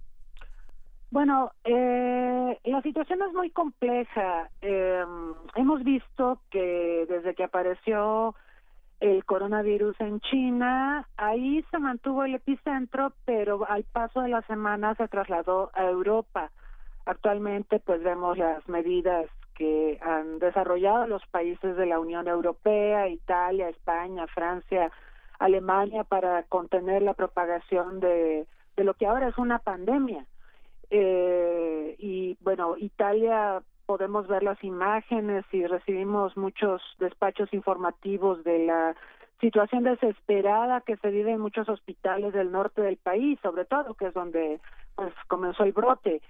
Eh, hoy Europa es el epicentro de la pandemia, pero desafortunadamente la pandemia ha seguido propagándose en otras partes del mundo y cuando miramos al continente americano, vemos con mucha preocupación lo que está pasando en Estados Unidos. Estados Unidos es un país que dentro de la comunidad de países altamente desarrollados es quien tiene, según la OCDE, uno de los peores sistemas de salud pública a nivel países ricos. Eh, Obama, cuando fue presidente, trató de sortear esta situación y creó un programa para garantizar acceso de servicios básicos de salud para buena parte de los estadounidenses que carecían de ello. Recordamos que cuando Donald Trump llegó a la presidencia despotricó mucho contra el Obamacare, pero el Obamacare eh, está en vigor. Sin embargo, ante la magnitud de una pandemia como la que estamos enfrentando, realmente se requieren grandes esfuerzos y Donald Trump desafortunadamente ha tomado decisiones tardías, eso sin descontar que eh, le ha quitado presupuesto a la CDC, a estos centros para eh, mitigar y, y enfrentar las epidemias y las enfermedades. Y también recordamos que hasta no hace mucho Donald Trump minimizó el impacto de la ahora pandemia incluso hacía chistes, incluso decía que en abril se acababa el coronavirus.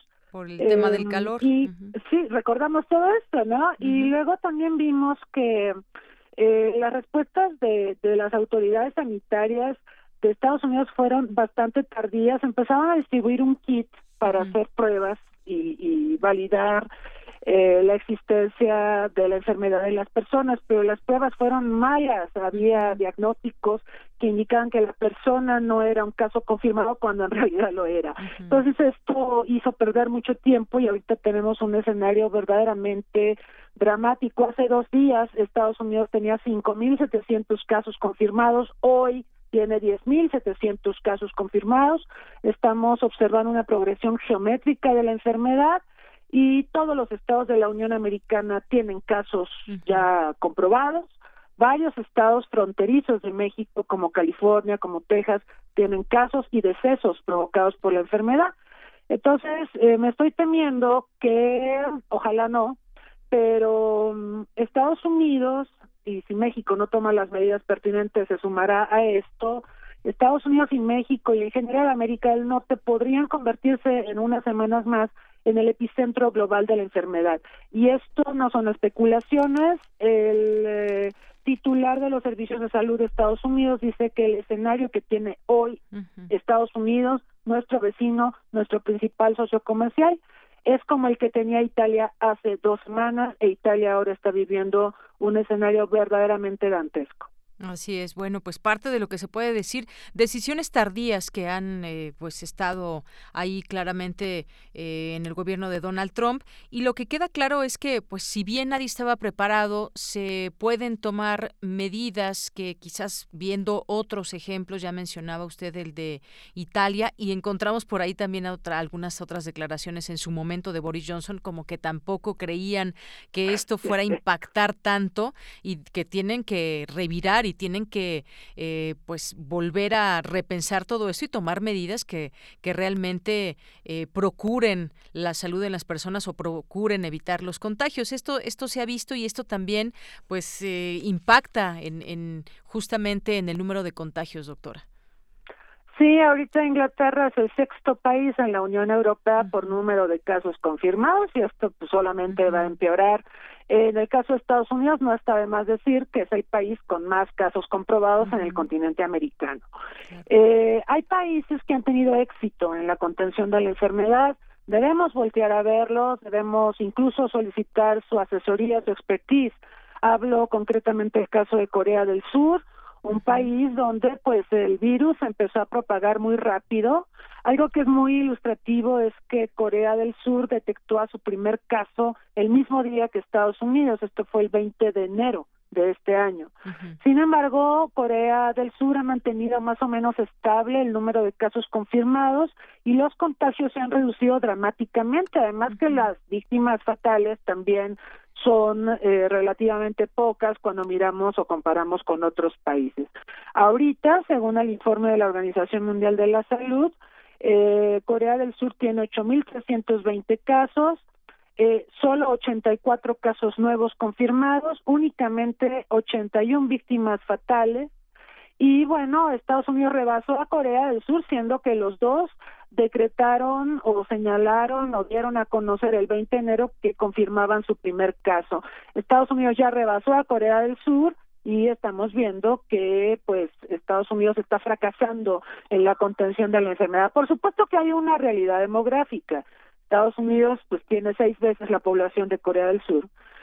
pero Corea del Sur emprendió una política muy agresiva de detección de casos. Hubo incluso críticas este, porque se decía, bueno, es que se está forzando a la gente a que eh, haga las pruebas de detección de la enfermedad, pero Corea del Sur ha hecho más de 200 mil pruebas eh, hasta el momento actual y eso permitió saber dónde estaban los focos más rojos y también dónde aplicar el grueso de las medidas de contención. Yo creo que esto, por más draconiano que parezca, es necesario ha funcionado y es algo que tendríamos que estar ponderando en México, porque mientras que Corea del Sur ha hecho más de 200 mil pruebas, acá el subsecretario López Gatel habla de 9 mil 100 pruebas y solo han hecho unas, unos cuantos cientos, ni siquiera han hecho las 9 mil 100 pruebas. Entonces, eh, ahí creo que vamos a estar muy rebasados por la propia propagación de la enfermedad, la propia manera en que la enfermedad progresa en nuestro país.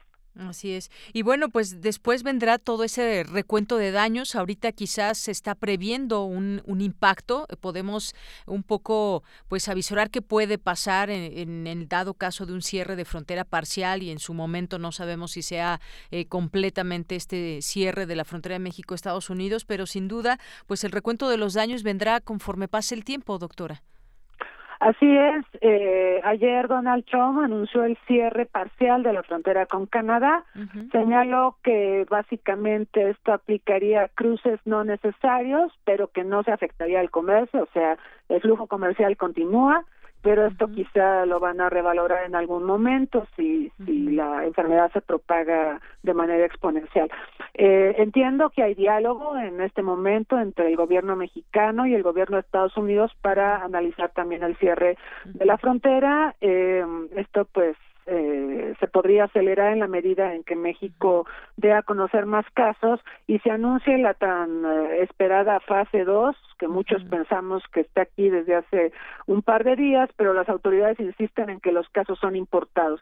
A mí me llama la atención que ayer se anunció el deceso de una persona que es contagio local, o sea, ese contagio en un concierto de rock, eso se llama local transmission o contagio local, eso es fase 2 y no se está reconociendo por la autoridad y eso es muy peligroso porque ya tenemos contagio en proporciones importantes dentro del país y hay que tomar las medidas eh, pertinentes, entre ellas pues ya decretar la cuarentena, sí, y, y, reducir lo más posible pues la presencia de personas en las calles, en los centros de trabajo y todo esto. Esto se ha hecho de manera individual por universidades, algunas empresas y algunos prestadores de servicios, pero se requiere mucha más eh, acción de parte de la autoridad porque de otra manera esto se puede salir de control. Claro, y, muchas veces hemos tomado esto como, o muchas personas lo han tomado como un autoaislamiento también, ya más allá que lo diga el gobierno o no, mucha gente pues ya está tomando las eh, medidas preventivas a todo esto. Eh, por lo pronto tampoco se están emitiendo visas, doctora, el tema de los migrantes también es otro asunto porque con esto pues también se descontrolan de pronto esas, esas atenciones que se van teniendo teniendo en nuestra frontera, por ejemplo, o en la frontera con Estados Unidos, cosas que también iremos viendo y seguiremos platicando aquí doctora. Claro que sí, ahorita pues vamos a tener que analizar también el tema de la diplomacia en salud global, porque ya vio el incidente que tuvimos con el presidente de El Salvador, con Bukele, por el tema de que había un avión que iba a salir de Bogotá con destino a San Salvador y que traía a 12 mexicanos presuntamente positivos en coronavirus. Eh, este tipo de problemas yo creo que se van a exacerbar porque además hay quien eh, usa la, la, crisis desafortunadamente para beneficio personal. Yo creo que el presidente Bukele, que ya tiene casos confirmados de coronavirus en su país, quiere mostrarle al electorado que él está haciendo algo para contener la enfermedad. Pero esto naturalmente va a generar fricciones entre los países y en la medida en que México no tome acciones más decisivas, se va a tener la percepción que es bastante extendida en el mundo de que no tomamos con seriedad la enfermedad. Así es. Bueno, pues nos mantenemos atentos a todo esto, doctora. Gracias por este comentario y seguiremos, pues, eventualmente platicando de todo esto, porque quizás esto, esta fase 2 que estará por comenzar, no sabemos cuánto dura y hay que estar atentos también a nivel global. Muchísimas gracias. Gracias a usted, Yanira. Un saludo a su auditorio. Igualmente para usted un saludo y un abrazo, doctora Cristina Rosas González, doctora en estudios latinoamericanos por la UNAM, profesora del Centro de Relaciones Internacionales de la Facultad de Ciencias Políticas y Sociales de la UNAM. Queremos escuchar tu voz. Nuestro teléfono en cabina es 55 36 43 39. Porque tu opinión es importante, síguenos en nuestras redes sociales, en Facebook como Prisma RU y en Twitter como arroba PrismaRU. Continuamos una de la tarde con 38 minutos. Bueno, pues como sabemos, Jalisco lanzó una alerta ante 400 posibles casos de coronavirus o por lo menos personas que hubieran estado en contacto con otras que dieron positivo a esta prueba que viajó a eh, Bale allá en Estados Unidos, en California. Tengo en la línea telefónica, le agradezco mucho a Héctor Escamilla Ramírez, que es periodista en Notisistema y Publimetro allá en Guadalajara. ¿Qué tal, Héctor? ¿Cómo estás? Muy buenas tardes y gracias por este reporte. ¿Qué tal? Muy buenas tardes, un gusto saludarlos a todos. Eh, empezar comentando que particularmente Jalisco es, digamos, uno de los estados que mayor cantidad de medidas preventivas ha tomado a nivel nacional para evitar el, la presencia de coronavirus aquí en el estado. Eh, medidas que en cierto modo pues han sido productivas a pesar que Jalisco el día de hoy se da el último corte en cuanto a infectados. Jalisco tiene 27 ya pacientes confirmados con coronavirus, 23 de ellos sintomáticos, cuatro de ellos asintomáticos, pero ya la cifra llegó a 27 y se coloca en primer lugar nacional Jalisco en el número de casos eh, con coronavirus.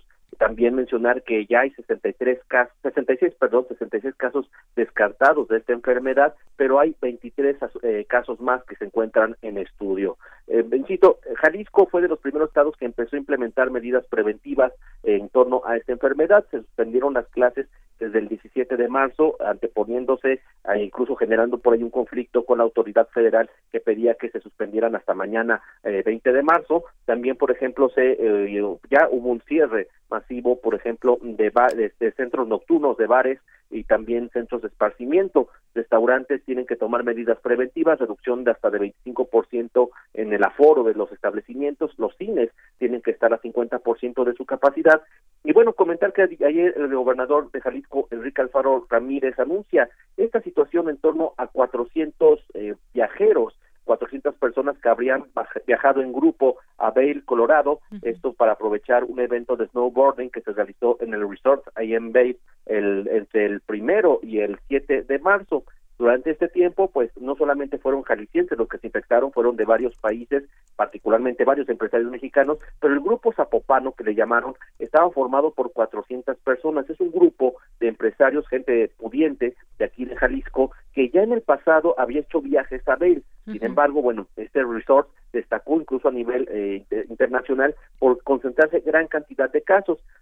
Hay versiones muy encontradas sobre esta situación, comentar particularmente porque el gobernador Enrique Alfaro Ramírez hace mención que este grupo pues no había sido localizado, que las personas no habían sido encontradas a pesar que habían rentado dos aviones charter para poder hacer este viaje a Estados Unidos. El alcalde zapopano, Pablo Lemos, por su parte, menciona que estas personas ya habían sido identificadas y por parte de la agencia de viajes que hizo este viaje también dieron dos versiones contradictorias.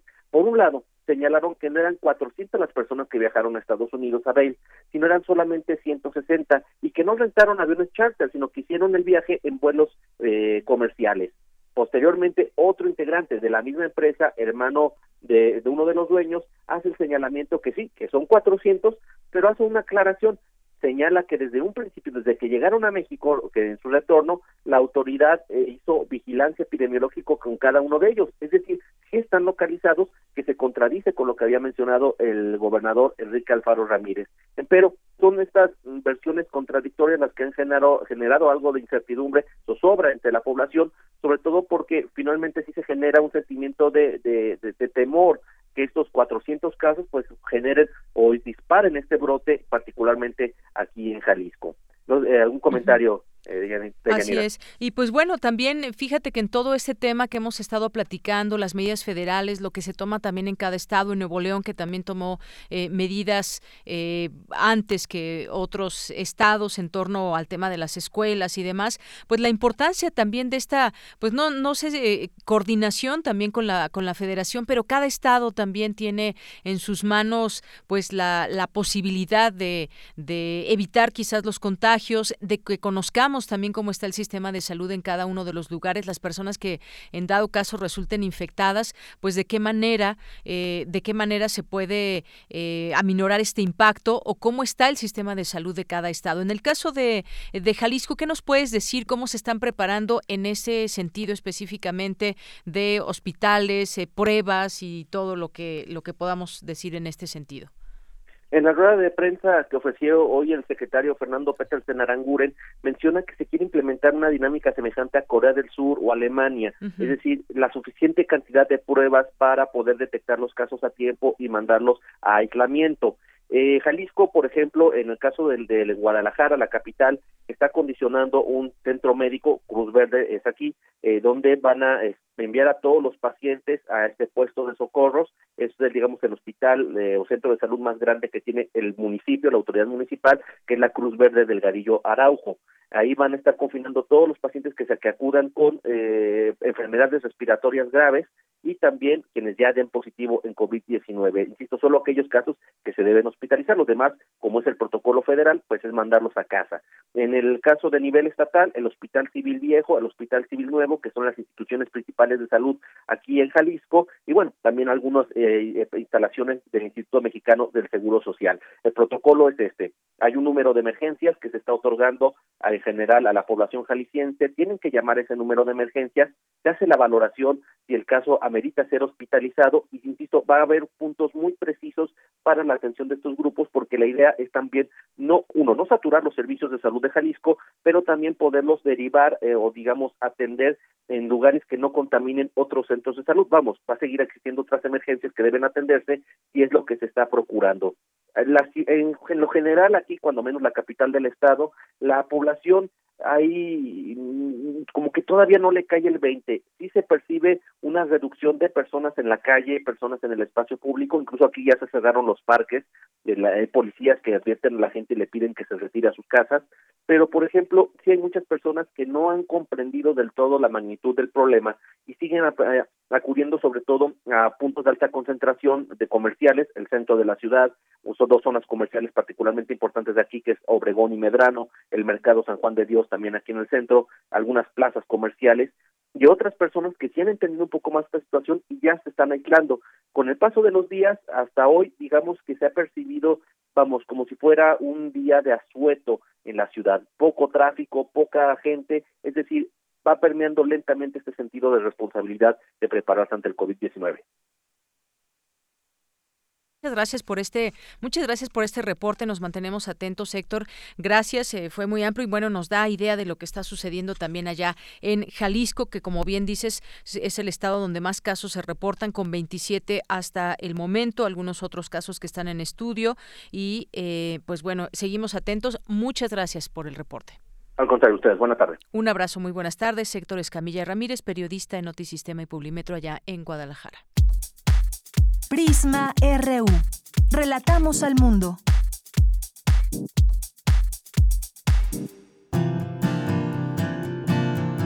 Gaceta UNAM. Bien, pues damos la bienvenida a este espacio a Hugo Huitrón, director de Gaceta UNAM. La UNAM no se detiene, trabajamos desde casa. ¿Qué tal, eh, Hugo? ¿Cómo estás? ¿Qué tal, Deyanira? Un saludo para todos.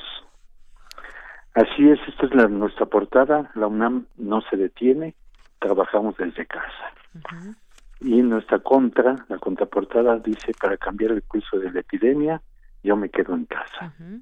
Así nos cuidamos todas y todos. Así es, esa campaña que, pues bueno, si no tenemos a qué salir, por favor, resguardémonos en casa. Este, estemos en casa, es una terapia, tanto matrimonial como laboral. Así es. Que hay que aprovechar. Y en, en nuestras eh, notas que tenemos hay una importante precisamente sobre el asunto del contagio. El coronavirus exige extremar precauciones, no, no contagiar, principal instrucción. Esto nos dice Alejandro Macías, infectólogo y egresado del posgrado en la UNAM. Y nos da una serie de recomendaciones.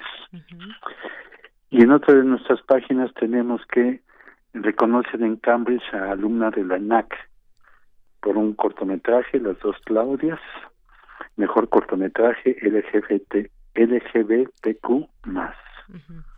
Es una distinción internacional sobre un, un festival de cine estudiantil en Reino Unido. Además, en otra nota tenemos que alumnos de la Facultad de Ingeniería tienen un auto eléctrico que realicé, hecho por ellos mismos, mi plan se llama, obra de siete alumnos de las ingenierías eléctrica y mecatrónica, así como de física y química. Ya este prototipo ya concursado en Estados Unidos y bueno, está en espera que todo se normalice para este iniciar nuevas pruebas.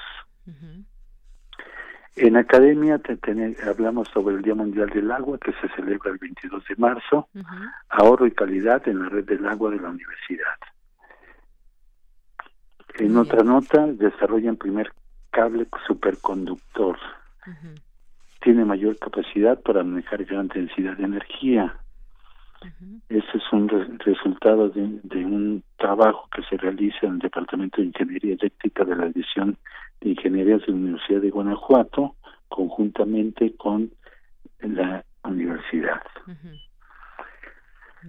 En otra nota hay dos notas que hablamos sobre eh, la mujer, violencia de género, proceso que inicia en la familia, los y otra que nos dice las mujeres avanzan y logran mejores espacios en el mundo.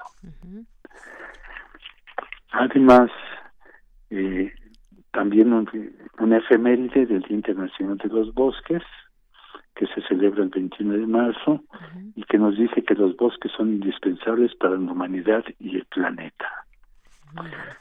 Y en cultura se entregaron los premios de a lo mejor de FICUNAM, así es. A lo mejor de FICUNAM. Eh, nos dicen que hubo más de 15 mil personas en 11 días de actividades. Seguramente.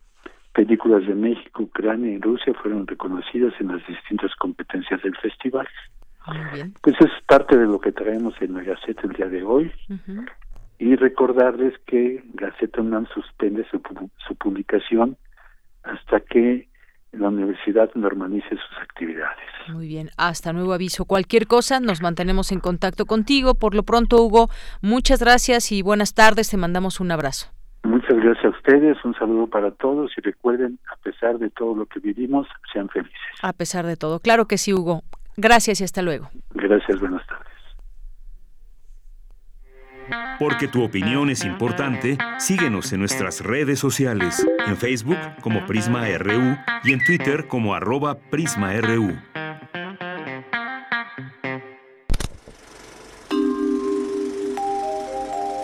Cine Maedro.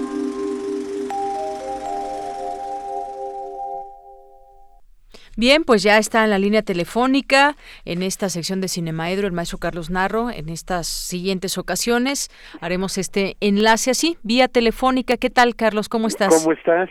Muy bien, aquí esperando la sección y las Pues recomendaciones. aquí guardados las recomendaciones. La primera, la primera, que tenía muchas ganas de decirlo y nunca había tenido oportunidades, lávense las manos. Exacto, esa es la primera recomendación, por supuesto. Pero mira, este, pues aquí guardado, mis recomendaciones ahora van a ser y, y los la- la- las películas, temas, lo que saque, va a ser lo que pueden ver en la televisión, Perfecto. lo que pueden ver en. Netflix, lo que pueden ver en este en cómo se llama YouTube o cosas así, porque realmente creo que debemos tomarnos en serio. Muy en serio. ¿no? Los cines no han cerrado, pero son un lugar muy inseguro. En Verdaderamente este caso, sí. el aire acondicionado hace circular todas las respiraciones de todos y con un enfermo que hay. La circulación pasa por todos lados. Estar tocando las butacas. sí. La, la casa puede parecer un poco desesperante, pero no es cierto. Siempre hay un montón de cosas Claro. que la que vuelven interesante nuestra propia casa. Es el mejor ¿no? refugio, sí, y puede que ser nos un buen una refugio. posibilidad retrospectiva. Entonces, bueno, eh, dentro de la programación, de, digo, no puedo decirles los centenares de cosas interesantes que este que hay, eh, pero bueno, podemos ir de poquitas en poquito. Ujú. Entonces, por ejemplo, ahora eh, de cine que podríamos considerar que a estas alturas de la vida ya es clásico. Cine que viene del siglo pasado, que tiene 50 años o a veces más. En, el, en la oferta de Netflix podemos encontrar eh, directores tan importantes como Orson Welles. Hay una película de Orson Welles ahí, El extraño, de 1946. Ujú. También está Easy Rider, que yo creo que hace mucho que no la exhiben ni siquiera los cineclubes y la cineteca. Una película que marcó este toda una época, 1969, dirigida por y actuada por Dennis Hooper. Este eh, Encuentros cercanos del tercer tipo de Spielberg o La última tentación de Cristo de Martín Scorsese y hablada en español, La Argentina, la historia oficial, una película de 1985. Hay además una gran este oferta en animación. Sí. Sí, de pronto, por ejemplo, este eh, el catálogo de Ghibli de, de Netflix eh, aumentó prácticamente toda la producción de del estudio Ghibli. Y de ahí bueno pues está mi favorita el viaje de Chihiro. Ojalá la puedan este ver. Hay una película eh, estupenda eh, de Afganistán eh, que se llama Breadwinners de Nora Breadwinner. Twomey del 2017 una película verdaderamente bonita eh, sobre una niña que para poder enfrentar el, este, la, la situación económica de su familia se viste de niño, ¿no? cosa que de pronto bueno pues sigue pasando en algunos lugares de, este planeta. Parece que ya la vi. Ujú. He, he perdido mi cuerpo que este recomendé alguna vez el año pasado que sigue ahí el Principito de Mark Or- Osborne el este la adaptación es una de las mejores adaptaciones que se han hecho al Principito en el que combina toda una serie de este de técnicas de la animación. Y bueno para quienes son eh, amantes de Pixar Disney pues ahí tenemos este Op todavía está. Op, muy bien. to- todavía está por ahí. Sí, muy bonita padre película. sobre los viejitos. Ahora quienes quieren este porque claro que nos pasa no Eh, meterse con el tema de la de las epidemias y Ah, todas estas cosas hay una cantidad tremenda tremenda, ¿no? Yo y hay una que se acaba de estrenar, justamente Pandemia se llama, ¿no? Pandemia es una serie, sí, que este que se acaba de estrenar en Netflix. Está, cortita, son seis capítulos, me parece, muy cortos cada uno. Pero mira, hay películas buenísimas, como El tren de Busan, de John Sanjo, este, Epidemia, de Wolfgang Petersen, Soy Leyenda, que es un clasiquísimo del 2007, pero de esos clásicos instantáneos. El gran director que con Parásitos se puso de moda, Bong Joon-ho, tiene una que se llama Host, el huésped, del 2018, vale la pena verla. Y quienes quieren ver algo en español, está El bar de Alex de la Iglesia. Luego también hay una buena cantidad de series que ver por ahí. Y a mí lo que me parece dolorosísimo de estar viendo las series, en realidad me puse a hacer así un recorrido por el mundo, aprovechando la este la posibilidad que te de que te da Netflix, ya iré comentando y, este y recomendando algunas, pero vi desde Australia, Inglaterra, este Países Bajos, Noruega y demás, este incluso Chile, Colombia y constatar que la televisión mexicana es probablemente en este momento la peor del mundo me da un dolor tremendo no es decir hubo algún momento en el que cuando menos las telenovelas las hacíamos bien no ahora sí que es un verdadero desastre. Las cosas mexicanas que este que me ha tocado ver y todo esto me, me permiten así decir que estamos pasando por un mal momento este en la elaboración de la televisión no o sea somos un desastre. Y hay unas eh, unas series buenísimas en este momento no una serie italiana que se llama Baby. Baby. Sí sobre adolescentes de las clases pudientes en este en Italia. Eh, una serie documental corta, este inconcebible, le pusieron en España, este sobre violaciones y una pues, se siguen varios casos, pero el que le da nombre es el el principal, una chica que denuncia y a la que no le creen y no solo no la creen, sino le entablan un juicio, un juicio este para por, por mentirosa. Por supuestamente haber mentido, exactamente. Exactamente. Luego, bueno, la casa de papel que antes la he recomendado. Y que ahora, bueno, pues este la inspectora Muri, este Murillo, Itziar Ituño, es una víctima del coronavirus, entonces, bueno, pues este hay que verla. Eh, la serie, ¿no? no el, la, cuarta temporada estará por llegar y espero que la actriz se haya recuperado bien para entonces. Una serie noruega que verdaderamente es interesantísimo cómo pueden mezclar todo el asunto de la aventura con la defensa del ambiente, con la pérdida de los glaciares y demás, que se llama Sin ser discursiva, Ragnarok, y que verdaderamente les recomiendo. Muy bien. Con muchas ganas de verlos pronto, este, ya ya personalmente por allá. Pero bueno, pues ahora nos toca quedarnos guardados. Pues sí. Afortunadamente con plena salud, pero bueno, pues guardaditos. Hay que prevenir. Bueno, pues ya nos estaremos viendo en algún momento por aquí, Carlos. No sabemos cuánto, cuántas semanas, pero estoy segura que nos veremos. Nos veremos. Claro que sí, pues te mando un abrazo y ahí las recomendaciones de las cuales tomamos nota. Ya tenemos bastante tarea para de aquí a ocho días que nos recomiendes otras. Está bien. Muy bien, un abrazo. Hasta luego. Hasta luego. Saludos a todo el público. Gracias, gracias Carlos Narro. Y con esas recomendaciones, bueno, pues ya llegamos al final de esta emisión. Gracias a ustedes que nos están escuchando, gracias a todo el equipo aquí en cabina, a Ruth Salazar, a Dulce García, a Daniel Olivares, a eh, Abraham Menchaca, a eh, Arturo González, a Enrique también, Enrique Pacheco que está en la continuidad, a Katy y a todas las personas que pues están aquí eh, pendientes de todo lo que sucede para estas transmisiones que finalmente pues es un trabajo para todos ustedes nombre de todos ellos, yo soy de Yanira Morán. Nos escuchamos mañana en punto de la una de la tarde. Gracias, buenas tardes y buen provecho.